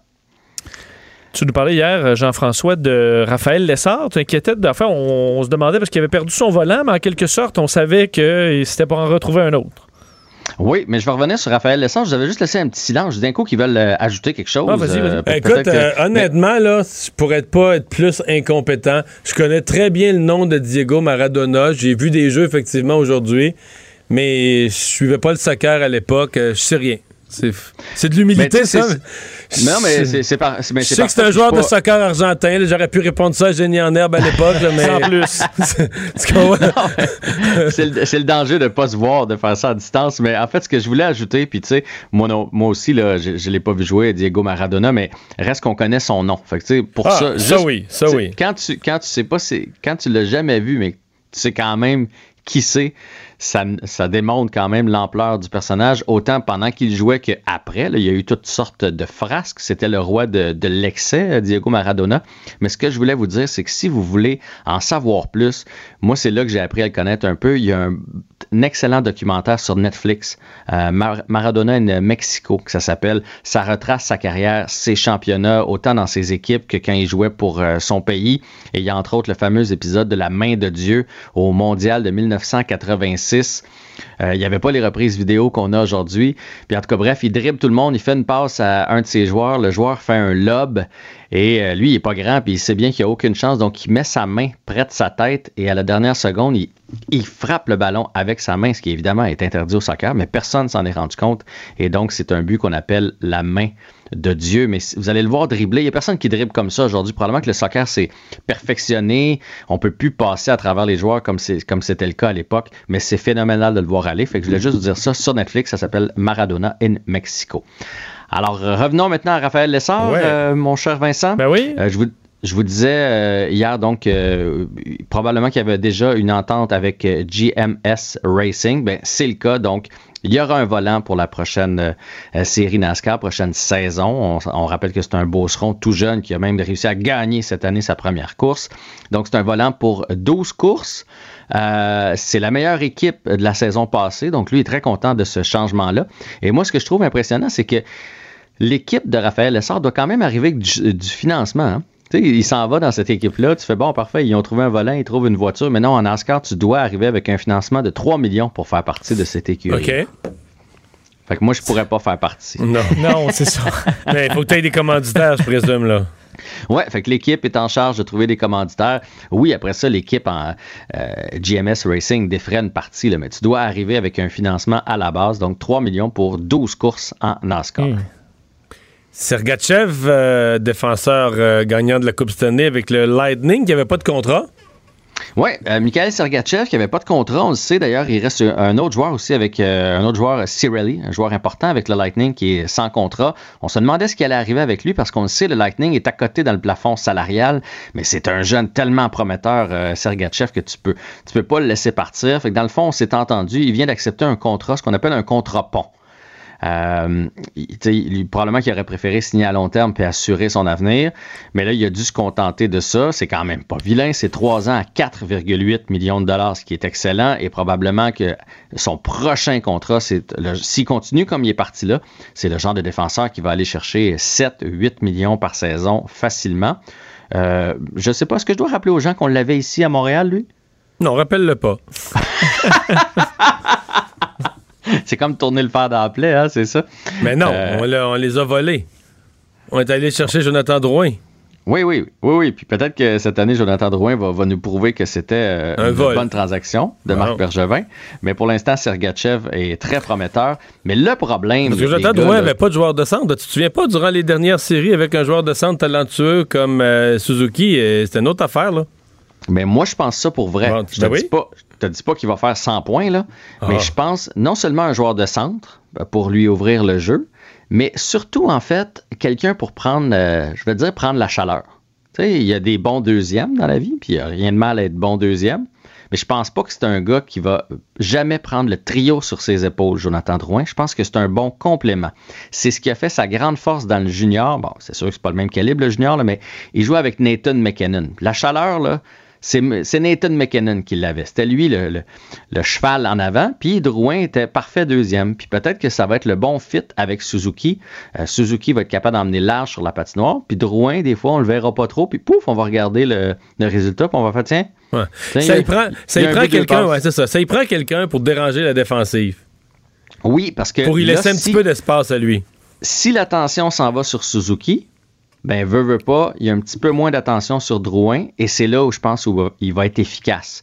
S'il y a tout le, le, trio sur ses épaules, premièrement, il doit travailler d'arrache-pied dans ce temps-là, ce qui n'est pas sa tasse de thé, on va se le dire. c'est un joueur de talent qui, qui, veut jouer de finesse. Fait que je pense qu'il va avoir, je pense qu'il va gagner vraiment avec Suzuki. Puis là, si ça fonctionne pas avec Suzuki, ben là, euh, là on pourra s'en reparler. Mais il y a tout un passeur entre les mains, puis il y a un gars qui est capable de tout faire sur la patinoire en Nick Suzuki. Fait que j'ai bien hâte de voir ce que ça va donner l'année prochaine. Mais là où je m'en allais, c'est que le Lightning, avec cette signature-là, se retrouve à être 2,1 millions au-dessus du plafond. Oh, il faut qu'il laisse aller quelqu'un. Bien, non seulement il faut qu'il laisse aller quelqu'un, mais là, ils ont 12 attaquants, ce qui n'est pas suffisant. Il en manque un minimum, là, parce que tu as toujours un blessé. Puis il y a Cirelli qui ne veulent pas perdre, qui est un joueur euh, euh, prometteur, un jeune, donc c'est sûr qu'ils ne veulent pas le perdre. Donc ils ont cette signature-là à faire au minimum. Ils ont seulement cinq défenseurs. Donc, ils n'en ont même pas assez pour jouer présentement. Là. Fait qu'il en manque deux au minimum et ils ont deux gardiens de but. Fait qu'il manque quatre joueurs à peu près à signer, puis ils sont déjà au-dessus. Je sais pas comment ils vont réussir. Il faut qu'ils laissent vraiment aller un gros contrat. Pas le choix de laisser aller un gros salarié. Oui, mais présentement, là, la rumeur qui circule, c'est que personne ne veut les aider. Ils savent qu'ils sont pris. Les autres DG savent qu'ils sont pris. c'est comme, arrange-toi avec ça. Fait que non seulement ils demandent, mettons, euh, parce qu'il y a le Tyler Johnson, son nom circule beaucoup, parfait, on va prendre Tyler Johnson, mais donne-moi un jeune prometteur en plus en échange de rien. Fait que tu sais, c'est quand même une drôle de transaction. C'est soit ça ou ils vont tout simplement racheter le contrat de Tyler Johnson ou l'envoyer dans les mineurs, mais c'est je pense que le Lightning ne veut pas faire ça. Le gars vient de participer à la Coupe Stanley. Il a eu son mot à dire. Il vient de gagner le précieux trophée, puis tu le, traites de cette façon-là en l'envoyant dans la Ligue américaine. ça laisserait un goût amer euh, aux joueurs, aux autres équipes de la Ligue nationale. Fait que j'ai bien hâte de voir comment euh, Julien Brisebois va manœuvrer là-dedans d'ici à ce qu'il y ait une saison, parce que pour l'instant, il n'y a toujours pas de saison. Hein. Ben, euh, parlant ben, pas de saison, mais dans la NFL, un match est annulé. Est-ce que c'est pour les raisons habituelles? Oui, ben ça aussi, on avait parlé hier qu'il y avait une rumeur. Ben là, c'est le cas. Donc, le match entre les Ravens et les Steelers, le match du jeudi soir est, euh, est déplacé, en fait. La NFL réussit à bien manœuvrer, on en parlait hier. donc, il le déplace simplement à dimanche. Mais ce qui devance, parce que là, jeudi, c'est pas une journée ordinaire, c'est le Thanksgiving. C'est la journée que tu peux dire comme amateur de football, c'est une journée. Euh, il y a un match à 13h, il y a un match à 16h, il y a un match en soirée. Les trois matchs de la NFL du Thanksgiving, c'est comme. Euh, c'est parmi les plus regardés, c'est sacré. Est-ce qu'on va ramener un match jeudi soir? Probablement pas, hein? ça doit être difficile à faire. Écoute, euh, là, tu m'en poses une bonne. Mais j'ai euh, l'impression qu'ils peuvent pas, là. Parce que les équipes sont pas prêtes à ça. Mais les équipes sont pas prêtes. On sait que tu, peux pas. Au, football, tu peux pas bien ben jouer. Euh, non, non, non, non. Back to back, comme on dit, là, ça te prend un certain repos. Pour l'instant, ce que je vois à l'horaire, puis tu vois, ils ont déjà enlevé le match dont je vous parle entre les Ravens et les Steelers. Donc, il y a juste deux parties, les Texans contre les Lions à 12h30 et à 16h30 Washington, contre Dallas. C'est ça. Et le match est reporté au dimanche. Euh, mais quand même, au moins, on réussit à, à, le placer quand même dans l'horaire en espérant évidemment que tout se passe bien. Merci Jean-François. Grand plaisir, à demain. Mario Dumont et Vincent Dessureau. Joignez-vous à la discussion. Appelez ou textez le 187 Cube Radio 1877 827 2346. Alors Vincent, nouvelle de dernière heure aux États-Unis, le président qui vient de prendre une décision, d'annoncer une décision d'importance. Oui, et c'est un, pardon présidentiel. Et on s'y attendait. Plusieurs informations, entre autres le New York Times, Axios. On, s'y attendait, mais on parlait plus de ça depuis l'élection. Il y a tellement fait grand cas des supposées fraudes que on avait, oublié, on avait oublié ce volet-là. Où on se disait peut-être qu'elle allait avoir une série de pardons présidentiels de, de proches de Donald Trump qui ont eu des problèmes avec la justice dans les quatre dernières années. Eh bien, voilà que c'est fait dans le cas de Michael Flynn, donc l'ancien conseiller à la sécurité nationale, qui n'a pas été là longtemps, le 22 jours en poste, Michael Flynn. Vous vous souviendrez que euh, Flynn avait eu des échanges confidentiels avec l'ambassadeur de Russie à Washington, euh, M. Kislyak, en décembre 2016, mais ensuite avait omis, avait, avait dissimulé ces contacts-là euh, à la police fédérale, au FBI, en janvier 2017. Euh, et alors qu'il avait été interrogé, avait aussi dû démissionner à cause de mensonges au vice-président Mike Pence. Il avait caché ça également au président Mike Pence, au vice-président Mike Pence. Alors, il avait accepté en 2017 de plaider coupable de parjure pour coopérer avec l'enquête de, de l'enquête Mueller, donc sur les soupçons de collusion avec la Russie. L'an dernier, il était, faisait face à six mois de prison, avait décidé de changer d'avocat, euh, demandait carrément l'élimination des procédures et c'était encore en cours. Alors là, ce que fait Donald Trump euh, en le graciant, ça, met fin à toutes ces procédures-là. Alors il sera euh, Donc Flynn n'a jamais, jamais, fait de prison finalement. Non, c'est ce que je comprends. Il faisait face à six mois de prison. Amis, son ancien avocat Cohen, son organisateur politique Paul Manafort, eux sont présentement sont en prison. Oui. Mais il y en a là-dedans, ils sont comme revirés contre Trump. Là. Oui, et là, il sera peut-être plus sévère. Euh, alors, euh, combien de personnes il compte gracier euh, dans ces derniers jours à la contre, Ils ont peut-être encore d'autres dossiers contre lui. Tout à fait, tout à fait. Et il y a la question est-ce que Trump peut se pardonner lui-même? Mais ça, c'est pas euh, clair pour moi. Est-ce qu'il peut se pardonner des crimes pour lesquels il n'a pas encore été accusé? Tu peux-tu te pardonner à l'avance? T'écris la liste de tout ce que, tu as fait de mal? Ouais. Puis tu te pardonnes en disant si jamais je suis accusé de ça. Mais aussi tu l'avoues en te pardonnant. Ben oui. Tu l'avoues puis tu te pardonnes après. Euh... Ça me c'est absurde. Oui, tu peux pardonner. Ben, des gens qui sont en prison, là, tu comment le ben, déjà que le pardon présidentiel, on s'entend que sur le plan des pouvoirs du président, c'est un pouvoir immense, inimaginable dans notre système parlementaire où on sépare le judiciaire du politique. De, de penser qu'ici, le premier ministre aurait le pouvoir de dire, bon, ben, un tel, tu sais, au Canada, il y a 60 000 personnes. Au Canada, il y a 60 000 personnes en prison. Moi, j'en prends trois parce que c'est mes chums, puis je, je ben, Surtout que si on prend, par exemple, Barack Obama, il l'avait fait à la fin de sa présidence, mais c'était dans des cas euh, d'accusations controversées. par exemple, euh, on avait, j'oublie son nom, mais un, des lanceurs d'alerte. Donc emprisonné, mais alors qu'il avait euh, dévoilé des scandales réels. Puis là, tu es un peu à cheval entre est-ce que cette personne-là mérite la prison ou mérite d'être saluée ou mérite une médaille. Ben là, c'est parce que c'est ses amis. Là. Il donne le pardon. Ben là, c'est ça. Le, pardon, je pense que c'est pas là pour euh, sortir de prison tes, tes, chums qui ont été euh, mais, qui ont fait des malversations. Sais qu'une autre des questions, comme si j'étais américain, là, le pardon, là, je ne permettrais ça. Je, donnerais le pardon présidentiel. Bon, j'enlèverais peut-être ça, mais si je le donnais, je l'enlèverais après l'élection. C'est-à-dire que faudrait au moins que le ah, président. parce que là, c'est trop facile. Une fois que tu passes plus devant l'électorat, comme là, en fin de mandat, il va donner 8 pardons, 5 pardons euh, à toutes sortes de gens euh, plus ou moins croches. Ben, croches, Jusqu'au 2 novembre, par exemple, pour pardonner. De telle sorte que ben, l'électorat pourra juger si tu as donné des pardons qui étaient défendables, logique. Là. Mais, mais, là, on s'entend que bon point. Démocratiquement, c'est une honte de donner le pardon. T'es battu par l'électorat, mais là, avant de t'en aller, t'élimines alors, que, ben, alors, que le simple citoyen là, qui est en prison n'a pas droit à rien, ceux qui sont chums avec le président, ils annulent leur peine. Surtout que, euh, je, lisais notre collègue Luc La Liberté ce matin qui disait, là, ça ressemble un peu plus à 24, là, où Jack Bauer appelle, puis OK, il faut pardonner un tel, un tel, un tel, sinon il y a une bombe qui va exploser. Puis, alors que normalement, les pardons, c'est de longs, longs dossiers, très documentés pour que arriver finalement au processus de pardon.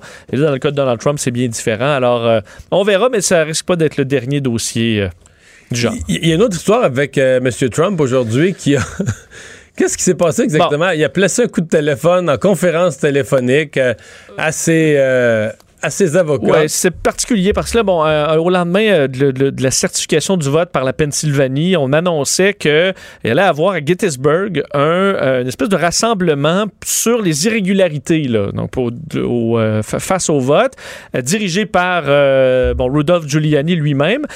et on avait de faire passer ça dans les courriels auprès des, bon, de l'équipe Trump comme étant vraiment un hearing, comme si on allait avoir une espèce de, d'audience concernant des irrégularités, mais c'est dans un hôtel. C'est à la c'est à l'organisation. C'est essentiellement un rassemblement partisan. Exactement. Alors, ça n'a rien, rien d'officiel, mais on disait que Donald Trump allait probablement se présenter. Finalement, c'est pas arrivé. Euh, on dit probablement parce qu'un de ses euh, conseillers a encore contracté la COVID. Alors, encore la COVID qui embarque là-dedans. Il a plutôt fait un appel. Ça donne un drôle de look parce qu'il y a quelqu'un qui parle au président. il colle le micro au, téléphone pour que les gens entendent. C'est un peu cheap, pardonnez-moi l'expression. Mais euh, Donald Trump est entré bon, dans ses sorties bon, traditionnelles sur le fait que l'élection a été volée. On a un extrait d'ailleurs de ce moment encore un peu irréel. And I'm in the Oval Office right now. and it's very interesting to see what's going on. And this was an election that we won easily. We won it by a lot. Uh, a energy uh, official was on this morning uh, on a uh, important show and said, "There's no way Trump didn't win Pennsylvania because the energy industry was all for him. Uh, I saw, you know, with with my eyes what happened, and he told me horror stories, absolute horror stories. bon, alors il y a des. Mais moi, si je prétends que j'ai gagné l'élection de 2008, là. Oui. Est-ce que tu peux revenir là-dessus en disant l'énergie était palpable ouais. quand t'es allé? Je pense que j'ai gagné. Parce que euh, il dit ça. En Pennsylvanie, on dit, il avait tellement d'énergie euh, que, c'est sûr qu'il ne peut pas avoir perdu. Et c'est mis à raconter l'histoire d'un vote, là, une madame, un vote. Mais là, c'est 6 millions de votes derrière Donald Trump. Alors, euh, euh, c'est un peu particulier. Demander aux Américains d'inverser carrément l'issue du scrutin. D'ailleurs, euh, Joe Biden, le président élu, a réagi à ça tantôt dans un point de presse, disant que les Américains n'accepteraient pas que le résultat de l'élection ne soit pas respecté. C'est un peu la base. Il disait notre démocratie a été mise à l'épreuve cette année. Et voilà que nous avons appris que le peuple de cette nation a été à la hauteur. Bon. Bon. un appel à la, prudence concernant la COVID. J'avoue que les images, si les gens voient les images du rassemblement avec le téléphone sur le micro. C'est moins pire que le Four Seasons Total Landscaping, là, mais euh, c'est bon. Ah, c'est particulier. D'ailleurs, là-dessus, Mario, un mot sur euh, le fait que Donald Trump et sa campagne, depuis le lendemain de, l'élection, sont en campagne de financement. Ramasse des fonds. Majeur pour ramasser des fonds pour la défense de Donald Trump. Et, et c'est pas d'hier qu'on questionne, on dit est-ce que tout cet argent, parce que dans le fond, la défense, oui, il y a eu un gros bureau d'avocats, mais pas, dans la mesure où il n'y a pas eu une vraie cause, là, tu sais, t'économises beaucoup d'argent quand à la première instance. T'es rejeté du quand à la première, C'est ça, quand à la première instance, le juge te dit t'as pas de cause votant chez vous, c'est beaucoup moins coûteux en frais d'avocat. non, que si t'as un vrai recomptage, il faut que tu mettes des batteries d'avocats, des équipes qui travaillent pendant des jours, des semaines, là. Avec un procès, admettons, en bonne, en et, forme. c'est long. C'est plus long que se faire juste insulter par le juge en ah, disant. Ah, ça dure 4 minutes. T'as tout à fait raison. Euh, et, mais dans une série, il faut dire, ceux qui sont abonnés à la campagne de Trump par courriel sur la chaîne de courriels. Ils sont bombardés de courriels depuis l'élection. 10 à 15 courriels par jour, des fois, avec un ton même parfois un peu agressif en disant euh, pourquoi vous nous abandonnez, euh, on n'a toujours pas reçu d'argent de votre part. Vraiment des messages intenses pour euh, donner de l'argent pour la défense de Donald Trump. Le problème, c'est que au départ, 50 de cet argent-là n'allait pas à la défense, mais allait à un super PAC, donc un, comité d'action politique. c'est ça, un PAC, c'est un Political Action Committee. C'est l'affaire Disons que dans notre directeur général des élections au Québec, au Canada, c'est l'affaire qui passerait pas. Là. Ben parce que là, on a un moins. Fonds, un fonds sans trop de règles, où tu accumules de l'argent. Presque une caisse noire, là, où on peut. On a vraiment une flexibilité qu'on n'a pas avec des dons réels aux candidats, direct aux candidats. Là, je te disais, c'était 50% c'est passé à 60% On est maintenant, quand on lit les petits caractères, à 75 de si tu, toi, t'es pro-Trump, tu, moi, je veux donner pour Giuliani pour qu'il aille défendre ça en cours parce qu'on a gagné, tu donnes 100 pièces, ils en prennent 25 pour ça. 75% ça s'en va dans un super PAC qui peut servir à plein de choses, financer des activités. Mais là, notamment, ils disent qu'il pourrait vouloir effacer sa dette électorale. Semble-t-il qu'il y a une dette électorale importante. Mais là, on commence même à se demander ce que. Est-ce qu'il s'en met plein les poches ou. Ou il paye des gens ou sa famille. les, super PAC, là, c'est très flexible comment cet argent-là peut être utilisé. opaque. D'ailleurs, euh, un groupe de surveillance qui s'appelle Common Cause, qui était basé à Washington, avait l'impression, Mario, que les fans de Trump étaient peut-être en train de se faire leurrer Impossible. bon. non, parce que Trump l'a dit, les gens qui votent pour lui are the most smart people. C'est les plus futés. Oui. Alors, comment ils pourraient se faire rouler dans la farine comme ça? Voyons, Vincent. certains analystes trouvent qu'ils ont peut-être l'impression qu'ils se font leurrer présentement, alors qu'on se questionne sur la Thanksgiving, Mario, qui arrive aux États-Unis. Ouais, ça, euh, euh, les aéroports sont pleins. On dit quand même qu'il y a beaucoup moins de voyageurs que les autres années. Oui, ben, comme hier, il y avait un million de passagers euh, dans les, qui ont passé les, les portes là, dans des aéroports américains. Euh, en fin de semaine, 3 millions. C'est à peu près la moitié moins des autres années. C'est ça. C'est dur de se faire une idée parce que c'est c'est énorme. La moitié moins, c'est énorme comme différence, mais un million dans une journée, c'est énorme quand même. Exactement. D'ailleurs, c'est des foules aux aéroports qu'on n'a pas vu depuis le début de la pandémie, depuis la mi-mars. C'est du jamais vu.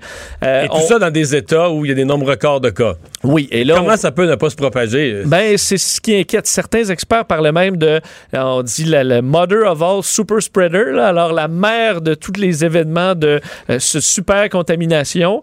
Euh, alors que dans certains États, on commence à atteindre ce qu'on croit être le pic. Là.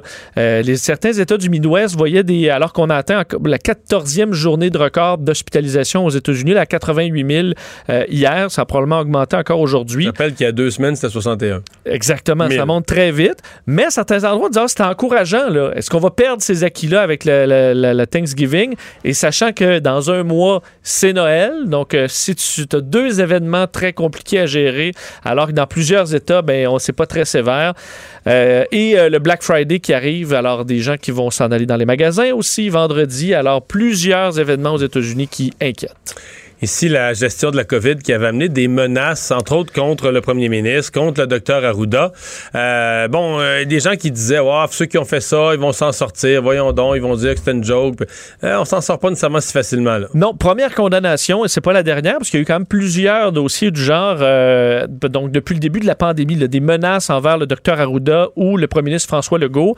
le premier, donc, c'est au palais de justice de Joliette aujourd'hui, un camionneur, Philippe Côté. Des gens qui leur en veulent d'avoir inventé cette pandémie parce que ça a été inventé au Québec. Oui, puis d'être des, dictateurs communistes. C'est ce qu'entre autres ce qu'avait dit euh, Philippe Côté, un camionneur qui écope d'un casier judiciaire finalement. Donc, il euh, euh, faut dire que son avocat réclamait une absolution inconditionnelle, si je me trompe pas. du moins, demandait l'absolution. Ça a été refusé par le juge qui va donc donner deux ans de probation, une thérapie de contrôle de la frustration bon. Euh, non, mais c'est bien quand même. oui, c'est un monsieur qui se choquait vite. Euh, ne pas communiquer directement avec... Ça, probablement, c'est parce que son avocat a plaidé que c'est sur le coup de la colère qu'il a écrit, ça a dépassé sa pensée. Il a appelé, lui. C'était des téléphones. Ah oui, avait téléphoné. Ouais, sur des messages à deux reprises. En fait, le premier message où il était plus calme, il me dit calme mais ferme.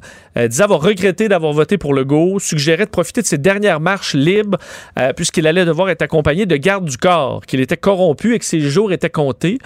Ensuite, dans un deuxième message téléphonique, quelques heures plus tard, ben là, s'attaquait à M. Legault et M. Arruda, disant que c'était des dictateurs communistes euh, et qu'ils n'avaient pas encore d'armes à feu, mais pouvaient s'en procurer une pour leur tirer une balle entre les deux yeux. Euh, il avait été arrêté aux douanes, entre autres, avec des messages de théorie complotiste, puis arrêté plus tard par la Sûreté du Québec.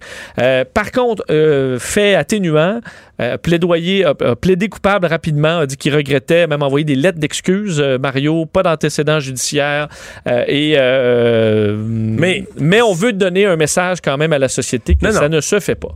Mais on, se rend compte quand même de ces messages complotistes, là. Je on les nommera pas en ordre, mais on sait exactement qu'est-ce qu'ils regardaient, qui écoutait comme complotiste, comme théoricien. On sait exactement tout ce que le monsieur... Euh, on pourrait nommer les vidéos et les affaires qu'il écoutait et qui ont monté la tête. On sait de quoi il s'alimente. Ah oui ils s'alimentent des mêmes faussetés, puis je veux dire, ils sont tous devenus... Parce que c'est logique, une fois que tu es dans... Parce que c'est, ce sont des sectes. Mais une fois que tu es dans une secte comme ça, puis là, tu refuses tout le réel. Tout est faux. Les nombres de cas, c'est pas vrai. Les morts, c'est pas grave. C'était des vies. Tout est pas vrai, là. Tous ceux qui essaient de t'expliquer, mais là, tu viens euh, fou, tu, Les tu, les écartes aussi. Ben oui. Puis là, le premier ministre, tu t'imposes des affaires, mais basées sur de quoi de faux. Fait que tu viens, tu viens enrager contre tout. Là. Une fois que tu n'acceptes plus, tu sais, je veux dire, euh, c'est comme... Euh, une fois que tu as perdu le contact avec le réel, comment tu peux accepter des décisions basées sur le réel? Tu viens révolter, tu deviens révolté. Donc, euh, ça aussi, il y a une responsabilité à ceux qui leur. Tu sais, il y en a qui ont monté bien des têtes pour l'argent, là. Pour faire des codes d'écoute, pour abonner du monde à leurs petits médias de merde, puis tout ça, tu sais, puis qui. Euh, aujourd'hui, bon, c'est, ça n'enlève pas sa responsabilité individuelle à lui de proférer des menaces de mort, mais enfin.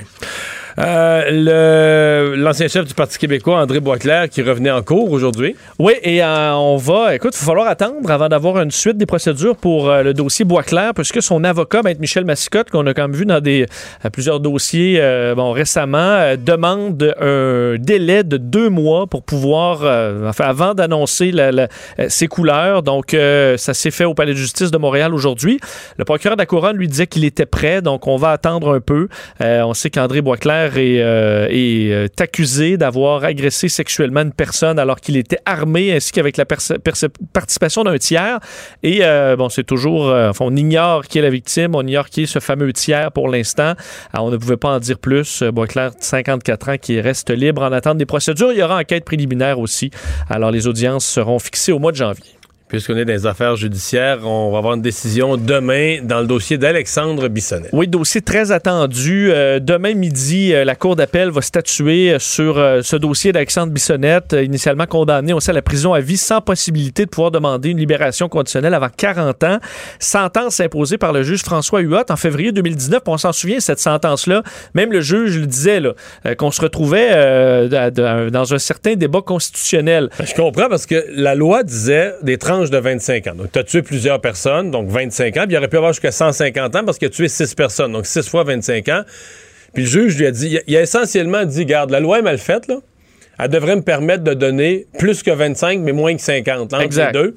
Fait que puisque la loi est mal faite, voici, voici la logique en matière de droit que moi j'applique, puis je le fais 40 ans. 40 ans, sachant très bien que ça allait se poursuivre devant les tribunaux. Alors ça, c'est pas une surprise, mais là, on pourrait aller au fond de l'affaire. Mais ça pourrait se rendre jusqu'à la Cour suprême et que la Cour suprême, comment il s'appelait le juge? Euh, j'oublie le nom du juge que je le connaissais. Mais ça pourrait aller jusqu'à la Cour suprême qui dise, ben ce juge-là... Euh, avait entièrement raison. Il avait raison. La loi était mal faite. La loi aurait dû prévoir qu'on peut trancher là, entre des périodes de. pas juste par période. Ben, c'est qu'on disait. À l'époque, on disait euh, c'est que 50 ans, euh, ça va lui faire passer toute sa vie en prison. Donc, ça enlève la possibilité d'une d'une réinsertion. mais 25 ans, c'est vrai que ce qu'il a fait, c'est plus grave qu'un meurtre simple. Donc, il devrait avoir une période plus longue sans pouvoir demander de libération conditionnelle. Fait que euh, voilà, ça, c'est le juge marchand, je pense, si je ne me trompe pas. Et euh, donc les deux, euh, des deux côtés, on, on, a des arguments complètement différents. Là, donc sur le fait du côté de, du, de la couronne, donc on dit qu'une peine, que la peine ne reflète pas la gravité du crime. On sait qu'eux avaient demandé, tu le disais, 150 ans, alors que d'autres côtés, on dit qu'on n'a pas évalué assez la santé mentale du client et qu'on devrait davantage réduire la peine. Merci. Le remède à la désinformation. Le remède à la désinformation. Mario Dumont et Vincent Dessureau. Cube Radio.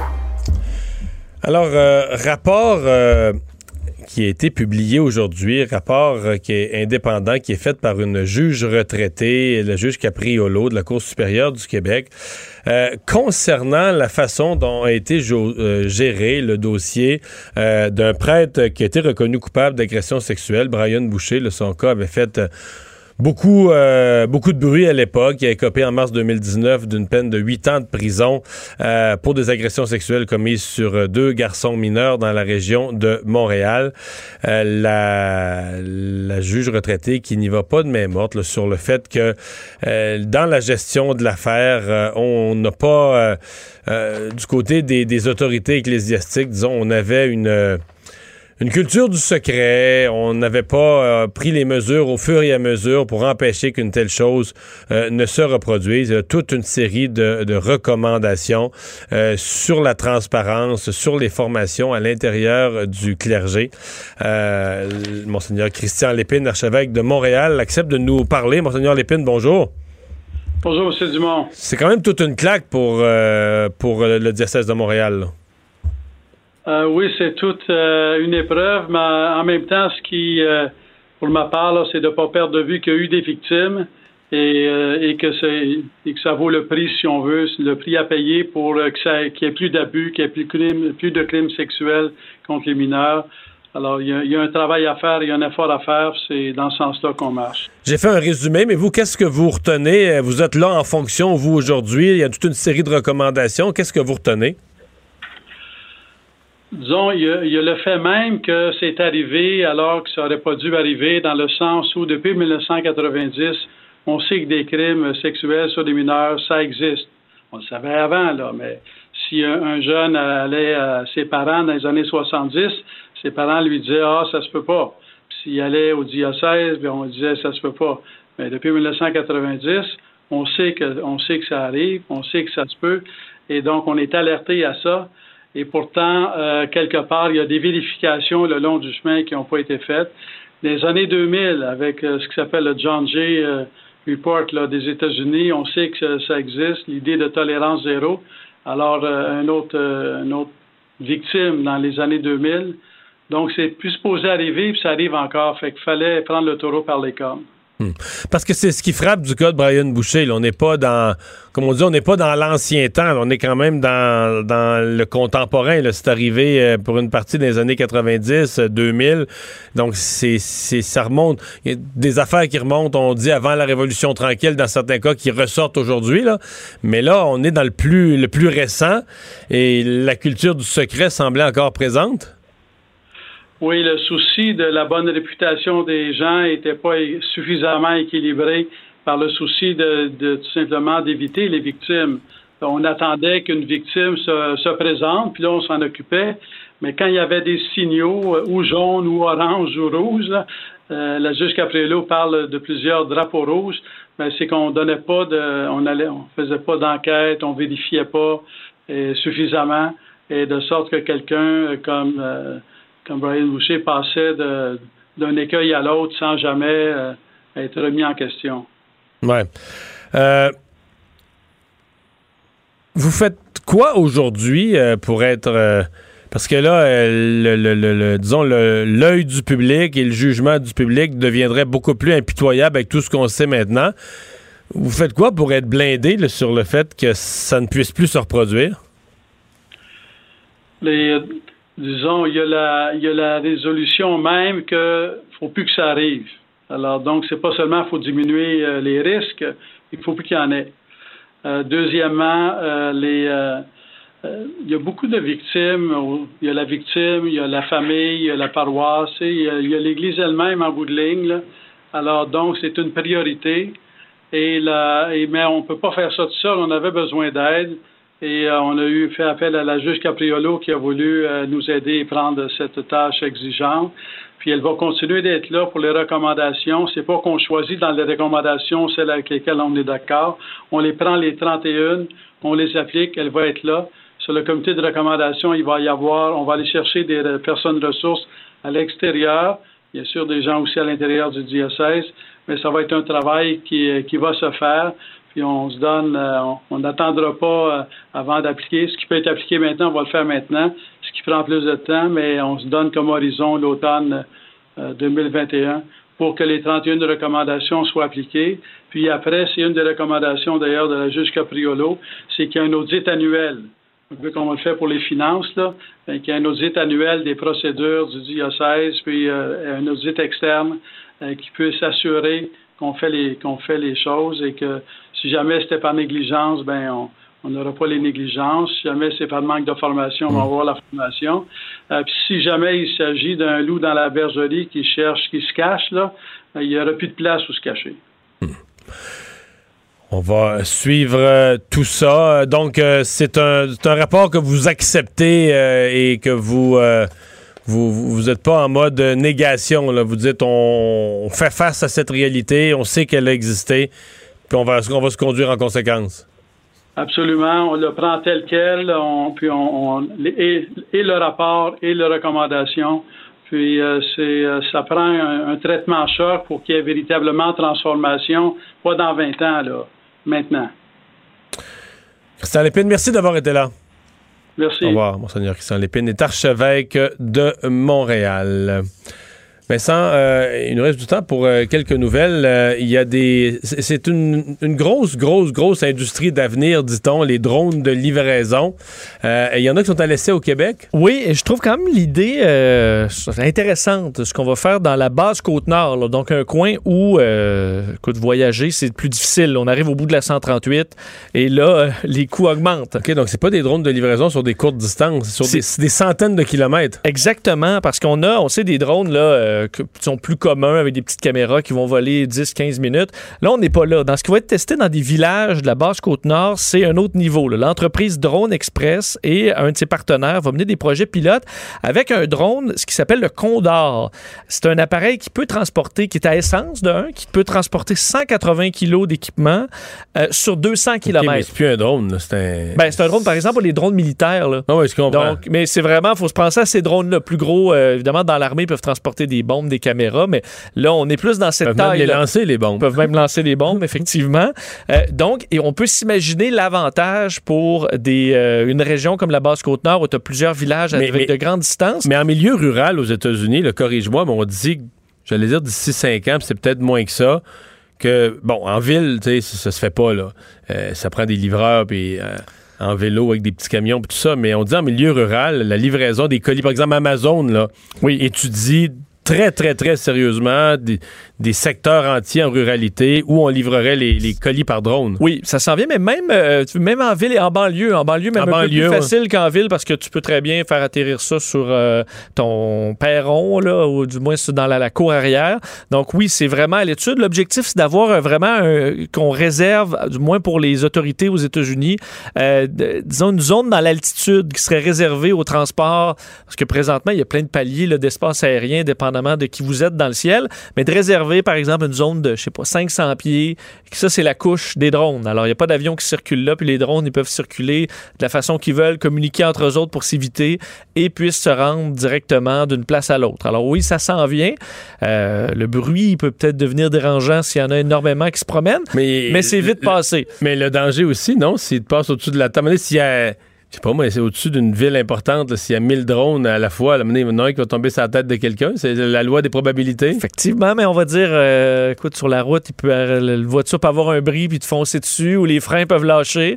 C'est un peu ça. Mais oui, c'est une des questions. Mais on peut, mais vraiment, le langue pour la base Côte-Nord, c'est pouvoir transporter des marchandises, l'équipement médical, quelque chose de plus lourd sur des longues distances à plus faible coût, parce qu'on n'a pas l'équipage, évidemment, d'avions traditionnels à payer. Donc, on va faire les tests. Euh, entre autres, les drones vont décoller de Kegaska. Euh, c'est la fin de la 138. Dernier village, donc au bout de la 138, à l'est de cette île. Et on va envoyer des envois postaux euh, de marchandises diverses. Euh, et on dit que c'est à peu près la capacité volumétrique d'un petit avion. Donc, on peut envoyer ces colis-là de façon similaire. Alors, je trouve ça intéressant. ça se fait en collaboration avec Transport Canada. Alors, peut-être dans quelques années, on pourra transporter l'équipement pour moins cher. Le remède à la désinformation. Le remède à la désinformation. Mario Dumont et Vincent Dessureau. Cube Radio. Le, commentaire de Richard Martineau. Des commentaires pas comme les autres. Bonjour Richard. salut Mario. Euh, tout, d'abord, j'aimerais parler d'une nouvelle qui vient de, d'apparaître. Ça fait pas très euh, pas longtemps sur euh, Bloomberg, l'agence Bloomberg. en Angleterre, on a permis les petits rassemblements et les soupers, un peu comme nous dans le temps des fêtes. Et il y a des gens qui sont des proches, qui ont eu des proches qui sont décédés de la COVID, qui ont dit, qui ont parlé, qui ont dit préparez vos funérailles. Ils ont dit c'est comme si vous risquez la vie de vos proches et que vous l'échangiez pour contre une, tranche de dinde et des choux de Bruxelles. Et, eh, Donc, euh, Mais euh, eux, euh, c'est une journée de plus que nous, je pense. C'est du 23 au 27. Donc, ils ont dit faites attention. Ils sont pas mm. très contents, les proches des, des gens décédés. Tu veux nous parler de la, journée d'hier euh, du gouvernement où on a voulu donner un avant-goût de ce qui s'en venait avec le renforcement de la loi 101? C'est spécial. Ça fait euh, quoi plusieurs euh, plusieurs mois qu'on nous dit ça s'en vient, ça s'en vient, ça s'en vient. Donc là, on convoque les médias. Moi, je dis c'est jour J. Là, on va avoir vraiment un vrai avant-goût. Et on convoque les médias. Bonjour, mesdames et messieurs. Bonjour les journalistes. Ça. On veut vous annoncer que ça s'en vient. C'était à peu près ça, la conférence de presse. C'était assez particulier. Euh, finalement, c'est comme si la, c'était une recette qui était dans le four, elle était pas finie de cuire euh, vraiment le plat. Fait qu'on nous a fait sentir l'odeur hier en disant, regardez, ça sent bon, ça va sentir bon, ça sent bien. C'est dans le four encore une coupe de mois, mais on, on vous invite rien pour sentir le humé le fumé. Ben, c'est parce que ça, va être, ça devait être cet automne. Fait que là, on voulait, on voulait pas que les gens soient déçus que c'était pas cet automne. Fait que cet automne, on, on va vous donner quelque chose c'est une annonce en vue de.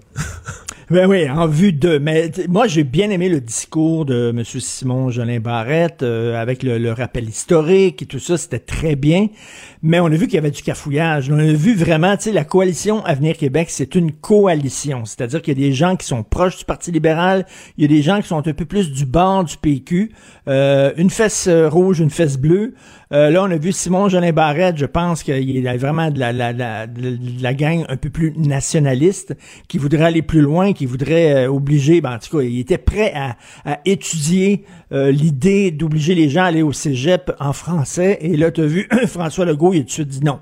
Fermez la porte, c'est fini, d'attitude, bonjour. il est un peu isolé, Simon Jolin Barrette, là-dedans. Il y a comme deux factions, là. Et ça va être l'heure de vérité, là, quand ils vont déposer leur, leur loi 101 fortifiée la refonte de la loi 101. Là, on va voir jusqu'où euh, la CAQ est nationaliste. Ça va être vraiment à l'heure de vérité. Euh, là, il y a comme euh, deux factions qui se chicanent. On va savoir si mais là, ce matin, qui va gagner le, bras de oui, Mais ce matin, c'était quand même surréaliste. Là. Parce que ce matin, à la suite du point de presse de Simon Jolin Barrette hier, T'avais Dominique Anglade qui accusait le gouvernement en point de presse à l'Assemblée nationale, qui accusait, accusait le gouvernement euh, de se traîner les pieds. Donc, t'avais ni plus ni moins que Dominique Anglade qui réclamait de l'action sur le front linguistique, sur le front de la défense du français. Parce qu'elle a voté hier pour la motion, puis tout ça. Donc là, euh, le Parti libéral qui, euh, en 1977, combattait contre la loi 101, ben maintenant, le Parti libéral réclame des actions pour défendre le français. Mais là, on se demande-tu des effets de tâche, C'est-tu, à un moment donné, là, quand ça va être le temps de dire est-ce que vous appuyez, tu mettons, là, la CAQ dirait, euh, dirait là, euh, il n'y a plus de cégep en anglais, mettons. Ce qui, serait impossible parce qu'ils viennent de, ils viennent d'annoncer des investissements au collège dans Mais mettons là, bon, vous allez au cégep en français, euh, sauf, les gens, sauf les, les, les, anglophones de souche qui sont nés ici, etc. Mais les immigrants, vous allez au cégep en français, peut-être qu'on va dire, ben là, non, ça n'a pas de bon sens, ça n'a pas de sens, c'est contre les droits et libertés, tout ça. Jusqu'où ils sont vraiment pour la défense du français, c'est à la mode. Même Justin Trudeau maintenant euh, brandit la cause du français. On va voir à un moment donné ce qu'on a le quand ça va être le temps. Là, c'est du blabla, tout le monde euh, flirte un peu euh, l'électorat francophone au Québec, on verra.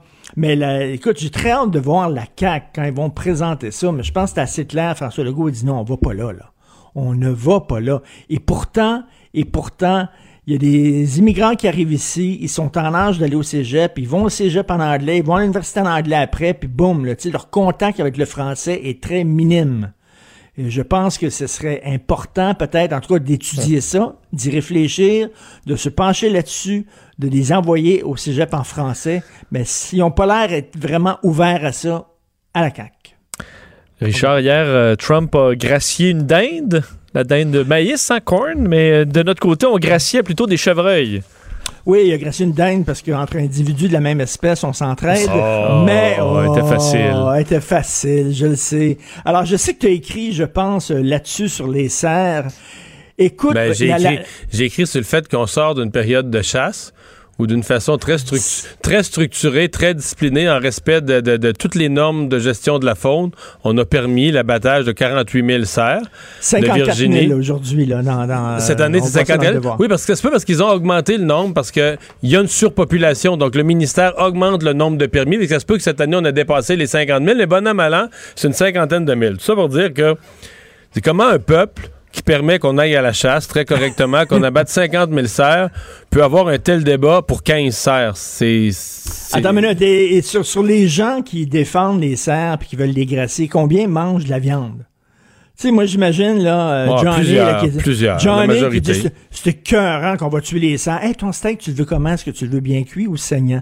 Tu sais, c'est comme, puis si c'était des animaux laites, mettons, qui débalançaient, l'écosystème de Longueuil, mettons, c'était des animaux laites, je sais pas, des gros remusqués, des affaires comme ça, je veux dire, ils voudraient qu'on les abatte au lance-flammes, c'est sûr. et mais, mais là, là, c'est cute avec les beaux petits cils et tout ça. C'est comme, penses-tu que la mairesse, hey, la mairesse a reçu quand même des menaces de mort, Christy? Penses-tu que la mairesse s'est réveillée en pleine nuit en disant, on va toutes les tuer, d'abord, j'ai le goût de tuer un animal vivant, pis tout ça? Tu sais, elle a consulté des experts, elle a consulté des spécialistes. Ils disent, si on les transpose ailleurs, ils vont amener des tiques avec eux autres, ça va amener la maladie de Lyme, peut-être dans d'autres régions du Québec. Écoute, là, et euh, n'importe quel chroniqueur euh, en a fait l'expérience, et toi le premier, je suis convaincu, Mario.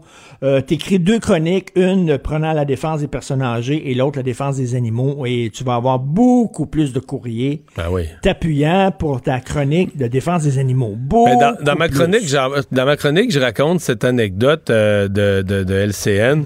Euh, d'un accident impliquant un monsieur qui, il y avait une, que- derrière sa camionnette, il y avait un- une remorque, il y avait des, une remorque à chevaux, il y avait des chevaux.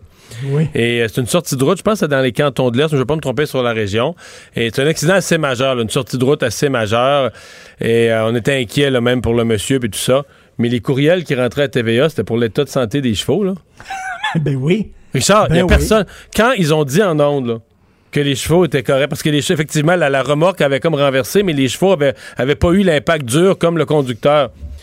Quand, su, quand les gens ont su que les chevaux étaient corrects, le monsieur, là, mort, le pancréas défoncé, les poumons perforés, on s'en sac, les deux jambes cassées, amputées. On s'en fout. On s'en fout. Écoute, t'as sûrement, t'as sûrement interviewé Jean Bottary, qui est un préposé aux bénéficiaires. Oui. Et il a dit, euh, on devrait prendre les serres et les envoyer dans les CHSLD. Peut-être que Ça les gens attirerait s'intéressent- l'attention. s'intéresseraient plus à ce qui se passe là-bas. Et j'avais l'ancien ministre de la Santé, Jean Hébert, aujourd'hui, qui a signé un texte en disant que les, les, les vieux, les personnes âgées souffrent d'angisme. Il est tanné d'entendre euh, dire, euh, bon, elle avait 85 ans, elle est morte de la COVID, mais elle avait 85 ans. Il dit, voyons donc, ça n'a pas de bon sens. Et lui-même, il dit, ça n'a pas de sens, on s'intéresse plus aux serres de Longueuil qu'aux personnes âgées. On dit, ben, ils vont mourir de toute façon, un an de plus, un an de moins. Il dit, un an, c'est un an. Tu sais, euh, si Ben t'es en santé un an. la vie, pour, un une an, personne, pour une personne anonyme, un an, tu t'en fous. Mais si c'est toi, là, tu dis, tu choisis, il te reste un an ou il te reste pas un an. D'après moi, tu vas être, tu, tu- tu fais le test auprès de 1000 personnes, tu vas avoir pas mal, 1000 fois la même réponse. Là. Ben oui. Puis si c'est si c'est ta grand-mère, si c'est ta Ben mère. oui, c'est ça, tu sais. Non, non, mais les cerfs, Enfin. ça c'est bien important, les cerfs. Mais est-ce qu'ils savent aussi que les chevreuils, les, les cerfs vont mourir aussi, là? On leur, on leur accorde peut-être quelques années de Ben, plus à peine. Est-ce que Bambi est mort? Je pense pas. Non, mais je veux dire, son, sa population, ils mangent moins, là. Qui voulait lâcher des coyotes, là? Je pense que c'est Catherine C'est Fournier. Catherine ça se Fournier, oui. Ça, c'était pas Elle l'idée. disait, on va prendre des coyotes, puis on va les lâcher là-bas. Après ça, on va avoir un problème de coyotes. Mais les coyotes, qu'est-ce qu'ils vont faire? Ils vont tuer des cerfs pour se nourrir. C'est ça. si la raison pour laquelle les coyotes vont, vont euh, rééquilibrer la population, c'est qu'ils vont tuer des cerfs. Puis Ben oui. je t'annonce, là, qu'entre les biologistes du ministère puis un coyote, euh, tu vas être surpris de. Tu penses, tu penses que c'est une mort violente euthanasiée par une fléchette? Euthanasiée par une fléchette du ministère, là. Je t'annonce que le coyote, il fait pas bien ça. Bon, euh, il y a plusieurs personnes, euh, Richard, qui ont été tentées par cette idée que pour régler nos problèmes diplomatiques avec la Chine, on fasse un deal, là, qu'on respecte pas les lois, les lois les là. tribunaux, qu'on libère Meng Wanzhou. Ben oui, une députée du NPD, ça, ça prend le NPD, c'est sûr. Ils ont dit c'est épouvantable qu'on a arrêté cette femme-là qui est une cadre de Huawei. Et euh, Huawei, qui est, tu sais, euh, il y a beaucoup de, de, de, de, on les suspecte d'espionnage industriel à grande échelle. Euh, elle, elle était, elle était sous état d'arrestation ici au Canada. On veut l'extrader aux États-Unis. Puis on dit c'est bien épouvantable. On joue le jeu des Américains. Ça n'a pas de sens. Écoute, c'est la Chine. Je veux dire, quelques semaines après l'arrestation de Mme Wanzhou, la Chine pour répliquer euh, ils ont arrêté de façon totalement arbitraire deux Canadiens, les fameux deux Michael, qui sont là depuis quoi 600 jours, je pense, et pas dans une maison, une super belle maison comme euh, la, carte de Huawei, là, qui est à Vancouver, qui est en état euh, ben de résidence, qui est dans une belle maison et tout ça. Eux autres, ils, ils sont, ils sont dans des, dans des geôles chinoises, dans des conditions épouvantables. Et tu le NPD qui dit on devrait peut-être la libérer quand même. C'est pas correct de faire le jeu des Américains comme ça. On est les petits chiens des États-Unis. Tabarnouche, ça prend rien que le NPD faire ça, de se mettre à genoux devant la Chine comme ça. Exactement comme la gauche le faisait à l'époque de Mao, où on chantait les beautés, les vertus du régime chinois maoïste alors que c'était le pire régime au monde. Hein. C'était quand même le pire tueur en série euh, de l'histoire de l'humanité, c'est bien Mao. Et là, tu vois, ben, ça continue. En 2020, encore la, euh, la gauche qui se met oh, à genoux devant la Chine. Il, a laissé mourir des millions de personnes. Il a fait mourir des millions de personnes dans un but noble d'établir une justice sociale, puis tout ça, puis une égalité ben, des citoyens. Ben... Et, il l'a échappé en chemin un peu. Ben bon, qui, qui ne fait pas des erreurs? Mario, non? Qui ne fait pas des erreurs dans sa vie? Bon, ça arrive, il l'a échappé un petit peu, il en a envoyé des centaines de millions à la mort, il en a affamé quelques-uns. Oups! Mais, mais quand même, le, le, maoïsme en soi, c'est bon, en théorie. En théorie, c'est bon. en théorie, c'est toujours bon. C'est beau, j'aimerais ça vivre ça en, Aimerais-tu vivre ça en théorie? Vivre là en théorie? Ça a l'air beau vivre là en théorie parce que tout est, tout est parfait. Merci, Richard. Salut, à demain. Le, commentaire de Emmanuel Latraverse. Des analyses politiques pas comme les autres. Bonjour Emmanuel. Bonjour. Alors, euh, les directives pour Noël euh, qui sont bon, qui ont été l'objet de discussion toute la journée à l'Assemblée nationale. Euh, ce qui m'étonne, c'est qu'il y a des gens qui ont l'air à penser que c'est comme un. Il faut que ce soit clair parce que c'est comme un règlement, comme si t'allais, comme si t'allais payer l'amende aussi, comme si tu sais, il y allait avoir des. Mais là, cette fois-ci, il n'y a pas de contravention. C'est un contrat moral, non? Oui, c'est un contrat moral qui, écoute, il y a tant de choses à dire là-dessus. Plus le débat se prolonge, plus je deviens perplexe. Parce que j'étais de ceux qui trouvaient que c'était clair jeudi dernier. Je me suis rendu compte que c'était pas clair hier quand M. Euh, Legault a, clarifié que c'était pas deux jours, mais quatre jours. Mais en même temps, quand en fait, l'inverse, que c'était pas quatre jours. C'était, c'était quatre jours, mais c'était deux fêtes. deux rassemblements sur quatre jours. Euh, mais quand j'entends l'opposition soulever les nombreuses contradictions et les écueils, je me je peux pas m'empêcher de me faire la réflexion que c'est comme si collectivement on attendait du gouvernement une caution morale pour prendre un risque majeur face à la pandémie. Tu as tellement raison. Que si le gouvernement nous a autorisé au si le gouvernement nous a autorisé au risque, s'il y a 2000 morts liés à Noël, dont grand-maman, mais là, c'est pas de notre faute, c'est de la faute, c'est de la faute à Legault.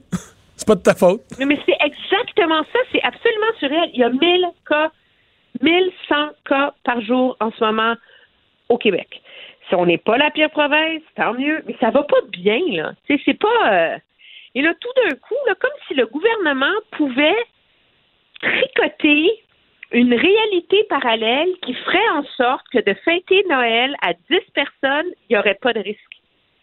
Parce que tu t'en sors pas, là. la science, elle est claire là-dessus, là.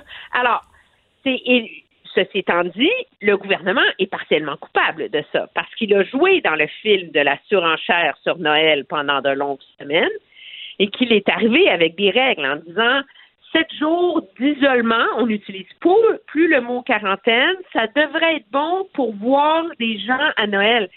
Mais là, c'est en train de contredire l'espèce de structure du débat sur la santé publique, là, où on dit depuis neuf mois aux gens que c'est dix jours à deux semaines minimum et que c'est la quarantaine, c'est la quarantaine.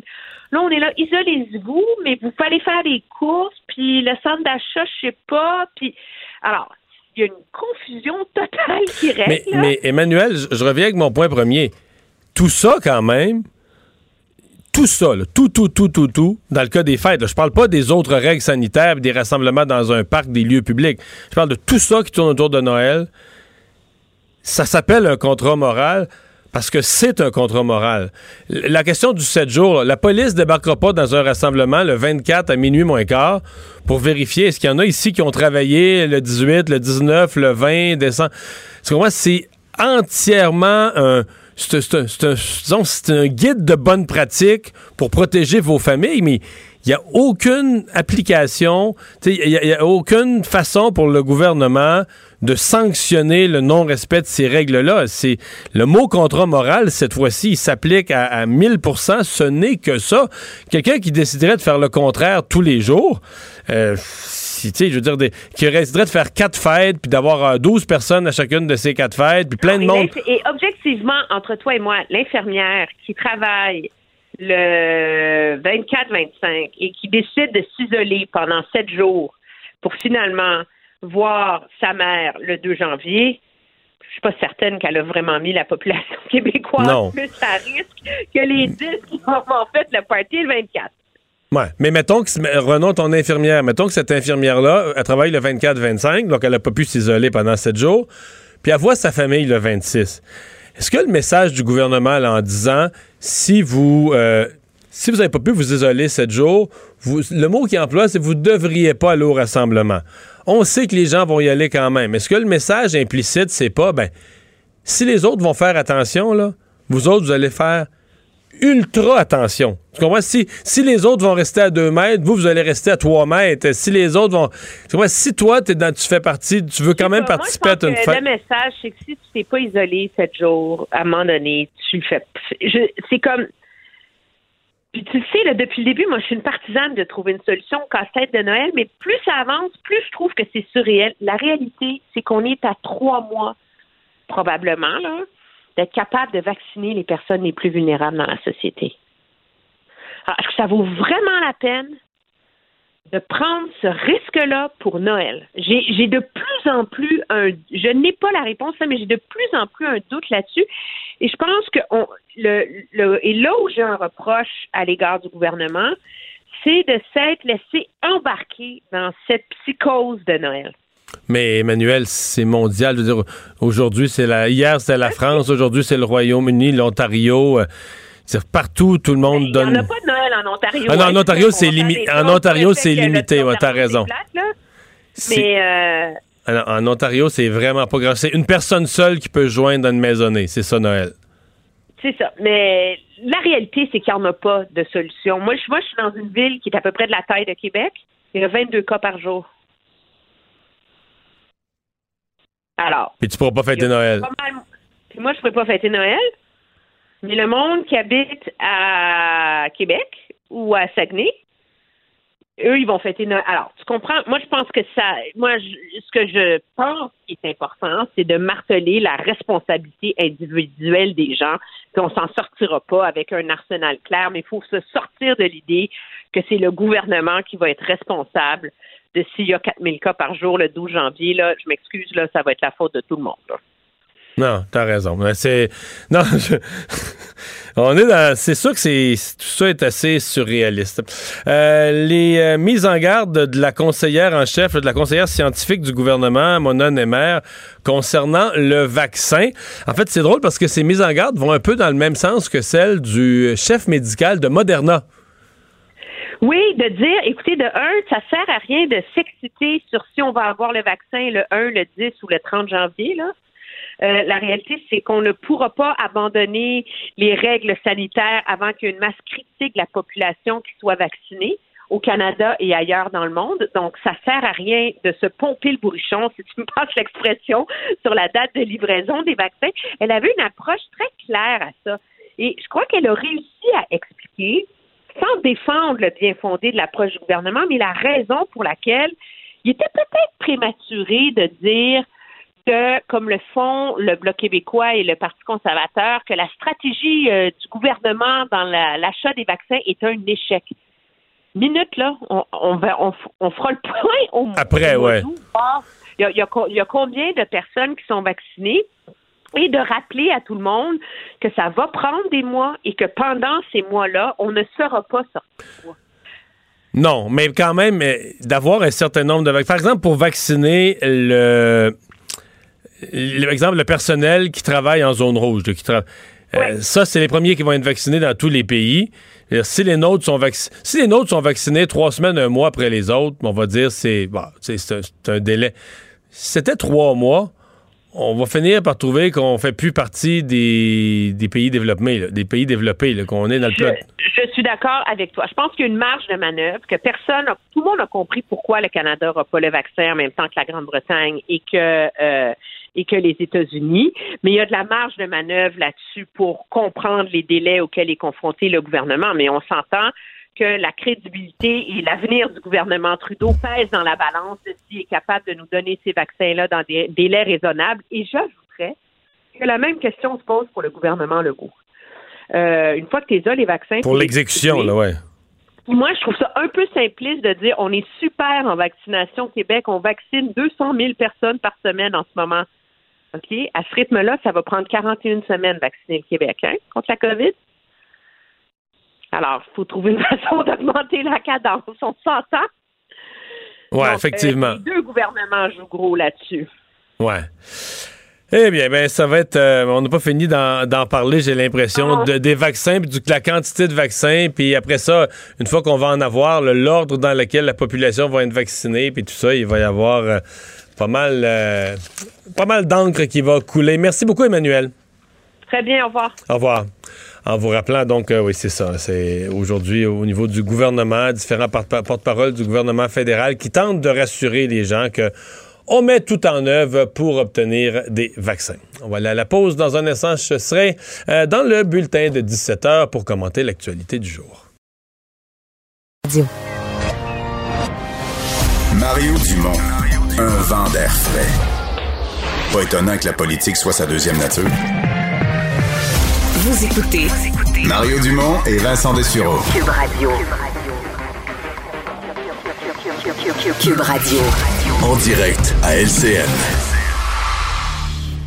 On joint à l'instant Mario Dumont dans son studio. Alors, Mario, une nouvelle bien triste aujourd'hui. Hein. le Québec a perdu euh, un des membres fondateurs du Parti québécois. Oui, euh, Marc-André Bédard, un personnage vraiment important durant plusieurs décennies de vie politique. Euh, ouais, fondateur du Parti québécois, mais ce qui lui a valu une relation euh, privilégiée avec euh, René Lévesque. Euh, un, monsieur, aujourd'hui, Lucien Bouchard parlait de lui, utilisait un mot que j'ai beaucoup aimé, la, bienveillance de cet homme-là. Uh-huh. Donc, bienveillance autant collective, donc pour vouloir le bien de son peuple, s'engager sans relâche, avec une patience pour toutes ses causes pendant des années, parce qu'il veut le bien de son peuple, mais bienveillance individuelle. les gens qui l'ont côtoyé ont tous parlé de sa gentillesse, de sa, de sa classe. Un personnage politique important quand même, là. Ne serait-ce que parce qu'il avait. Tu sais, un premier ministre, il coûte pas 50 personnes. C'est une, poignée, ça tient ses doigts de la main. Les gens qui ont vraiment l'oreille du premier ministre, que le premier ministre veut savoir avant de prendre une décision, qu'est-ce que Marc-André Bédard pense? C'était ça euh, sur René Lévesque, donc une grande influence. Mais il a été lui-même ministre de la Justice, probablement un des ministres de la Justice très importants des, euh, des dernières décennies, euh, des réformes importantes, entre autres, au niveau du, droit familial, du droit matrimonial, etc. et, oui, ouais, absolument. Donc, c'est un gros morceau et le symbole, c'est tellement triste parce qu'on dit qu'il était encore un monsieur qui avait un certain âge, euh, sa santé n'était pas parfaite, mais jusqu'à il y a quelques jours, jusqu'à temps d'attraper la COVID, pas, mm. on, ne craignait pas du tout pour sa vie, elle allait très bien, et, il écoutait une nouvelle, et là, en l'espace de quelques heures, euh, la COVID, les choses se mettent à se compliquer, l'hôpital, les soins intensifs, et dans les heures qui suivent, euh, il est décédé. Donc, c'est donc avec les discussions qu'on a pour le temps des fêtes, etc., c'est tout un rappel de voir partir M. Bédard. Oui, toutes nos condoléances évidemment à son fils, hein, qui, est un de, nos jouteurs. Euh, maintenant, à Ottawa, Mario, le, flou demeure toujours euh, sur l'éventuelle livraison d'un vaccin au pays. On en parle beaucoup. Oui, et on sent qu'il y a beaucoup de pression sur le gouvernement de M. Trudeau. Aujourd'hui, je recevais euh, ce matin euh, le ministre québécois de la Santé. Bon, puis l'extrait a circulé. Il dit Nous autres, dès qu'on a des vaccins, on va, on pique, on est prêt. Euh, il nous jure. Remarque, il faut prendre sa parole, puis il faut espérer que ce soit vrai. Qu'à Québec, au 1er janvier, on va avoir un plan de vaccination efficace. Ça traînera pas. Mais euh, pour l'instant, Christian Dubé, il a beau avoir son plan de vaccination, il nous dit je n'ai aucune garantie. Donc, il n'en sait pas plus long que nous là, concernant. Ça lui prend des fioles. Ça lui prend des doses et, c'est un peu inquiétant de voir que le ministre de la Santé du Québec en sait pas plus long. Euh, donc, Ottawa a l'air vraiment un peu euh, pris au dépourvu quant à la. Il faut, faut pas confondre deux choses, Sophie. L'équipe de M. Trudeau, M. Trudeau lui-même répète on, est le pays au monde qui a, qui a réservé le plus de doses. Et ça, c'est vrai. C'est pas, pas un mensonge. Ça, c'est vrai, vrai, vrai. Le Canada est le pays qui a réservé le plus de doses. Mais, Sophie, euh, réserver des doses, le, nombre, ça veut plus vraiment dire grand-chose dans le sens que, mettons, dans un an d'ici ou dans un an et demi, il n'y aura plus de rareté. Des doses, il va en avoir par million pour toute la planète. Mm. La rareté, c'est à court terme. Donc, la question qui se pose, c'est pas est-ce qu'on en a réservé à long terme des millions, c'est est-ce que dans les meilleurs délais, quand on va voir les Américains commencer à se faire vacciner, bon, on sait que les Américains vont passer premiers, mais les Britanniques, les Allemands, les Français, les Mexicains, hier, qui avaient une entente avec Pfizer, est-ce que nous, au Canada, en même temps ou à la limite un petit peu après, on va avoir des vaccins ou est-ce qu'on va arriver sur la liste des pays pauvres qui se mettent sur la liste d'attente, là? Oui, on verra. En tout cas, ce n'est pas le seul questionnement dans le dossier. Là. Euh, dans un mois de, Noël, il y a bien des gens aussi qui, se demandent c'est quoi les options là, pour, pour ceux qui ne peuvent pas se mettre en quarantaine à, l'approche des fêtes? On l'a vu un petit peu plus tôt dans le reportage. Hein. Oui. Euh, c'est un problème. Il y a des gens qui ne peuvent pas se mettre en quarantaine. En fait, on pourrait faire une longue liste des métiers, en commençant par les gens qui travaillent dans le commerce. Les commerces vont être ouverts jusqu'à 17h 24 comme d'habitude, les épiceries, les pharmacies et autres, les gens qui travaillent dans des services essentiels. Pour moi, il y a deux choses. D'abord, la recommandation du gouvernement, c'est que vous ne devriez pas participer aux fêtes de Noël. Mais derrière ça, moi, je pense qu'il y a aussi l'idée que, ben, si vous voulez y participer quand même, entendez à travers le propos du gouvernement qui dit que vous ne devriez pas y aller, entendez que si les autres sont prudents, vous, vous devrez être archi prudent. Comme vous n'avez pas pu vous mettre en, en isolement, d'être archi prudent. Mais derrière tout ça, Sophie, je me permettrai de dire, tout ça, là, c'est un contrat moral. La police rentrera pas d'un party pour vérifier si vous êtes 11 ou 10. La police rentrera pas d'un party pour vérifier si les nous participants... avec notre propre conscience. Ben c'est ça. Et, le virus, là, euh, je veux dire, notre conscience, le gouvernement fait un contrat moral, nous donne des grandes directives. Mais si on n'est pas assez logique, si on n'est pas assez intelligent ou si on n'est pas assez euh, réveillé, pour comprendre ce qui s'est passé depuis neuf mois sur notre planète, puis dire, ben là, on va fêter Noël, mais on va essayer de protéger nos proches. C'est pas le gouvernement. Si, s'il y a 4000 cas, là, au 20 janvier, puis s'il y a des morts, ben, c'est pas vrai qu'on va pouvoir blâmer François Legault qui nous a donné quatre jours. C'est parce que dans notre façon de fêter, on aurait été irresponsable, on n'aurait pas fait attention. Donc, on n'aura que nous à blâmer. Retenons le mot, c'est un contrat moral. Il n'y aura pas de ticket, il n'y aura pas d'amende. On retient. Merci beaucoup, Mario. Au revoir.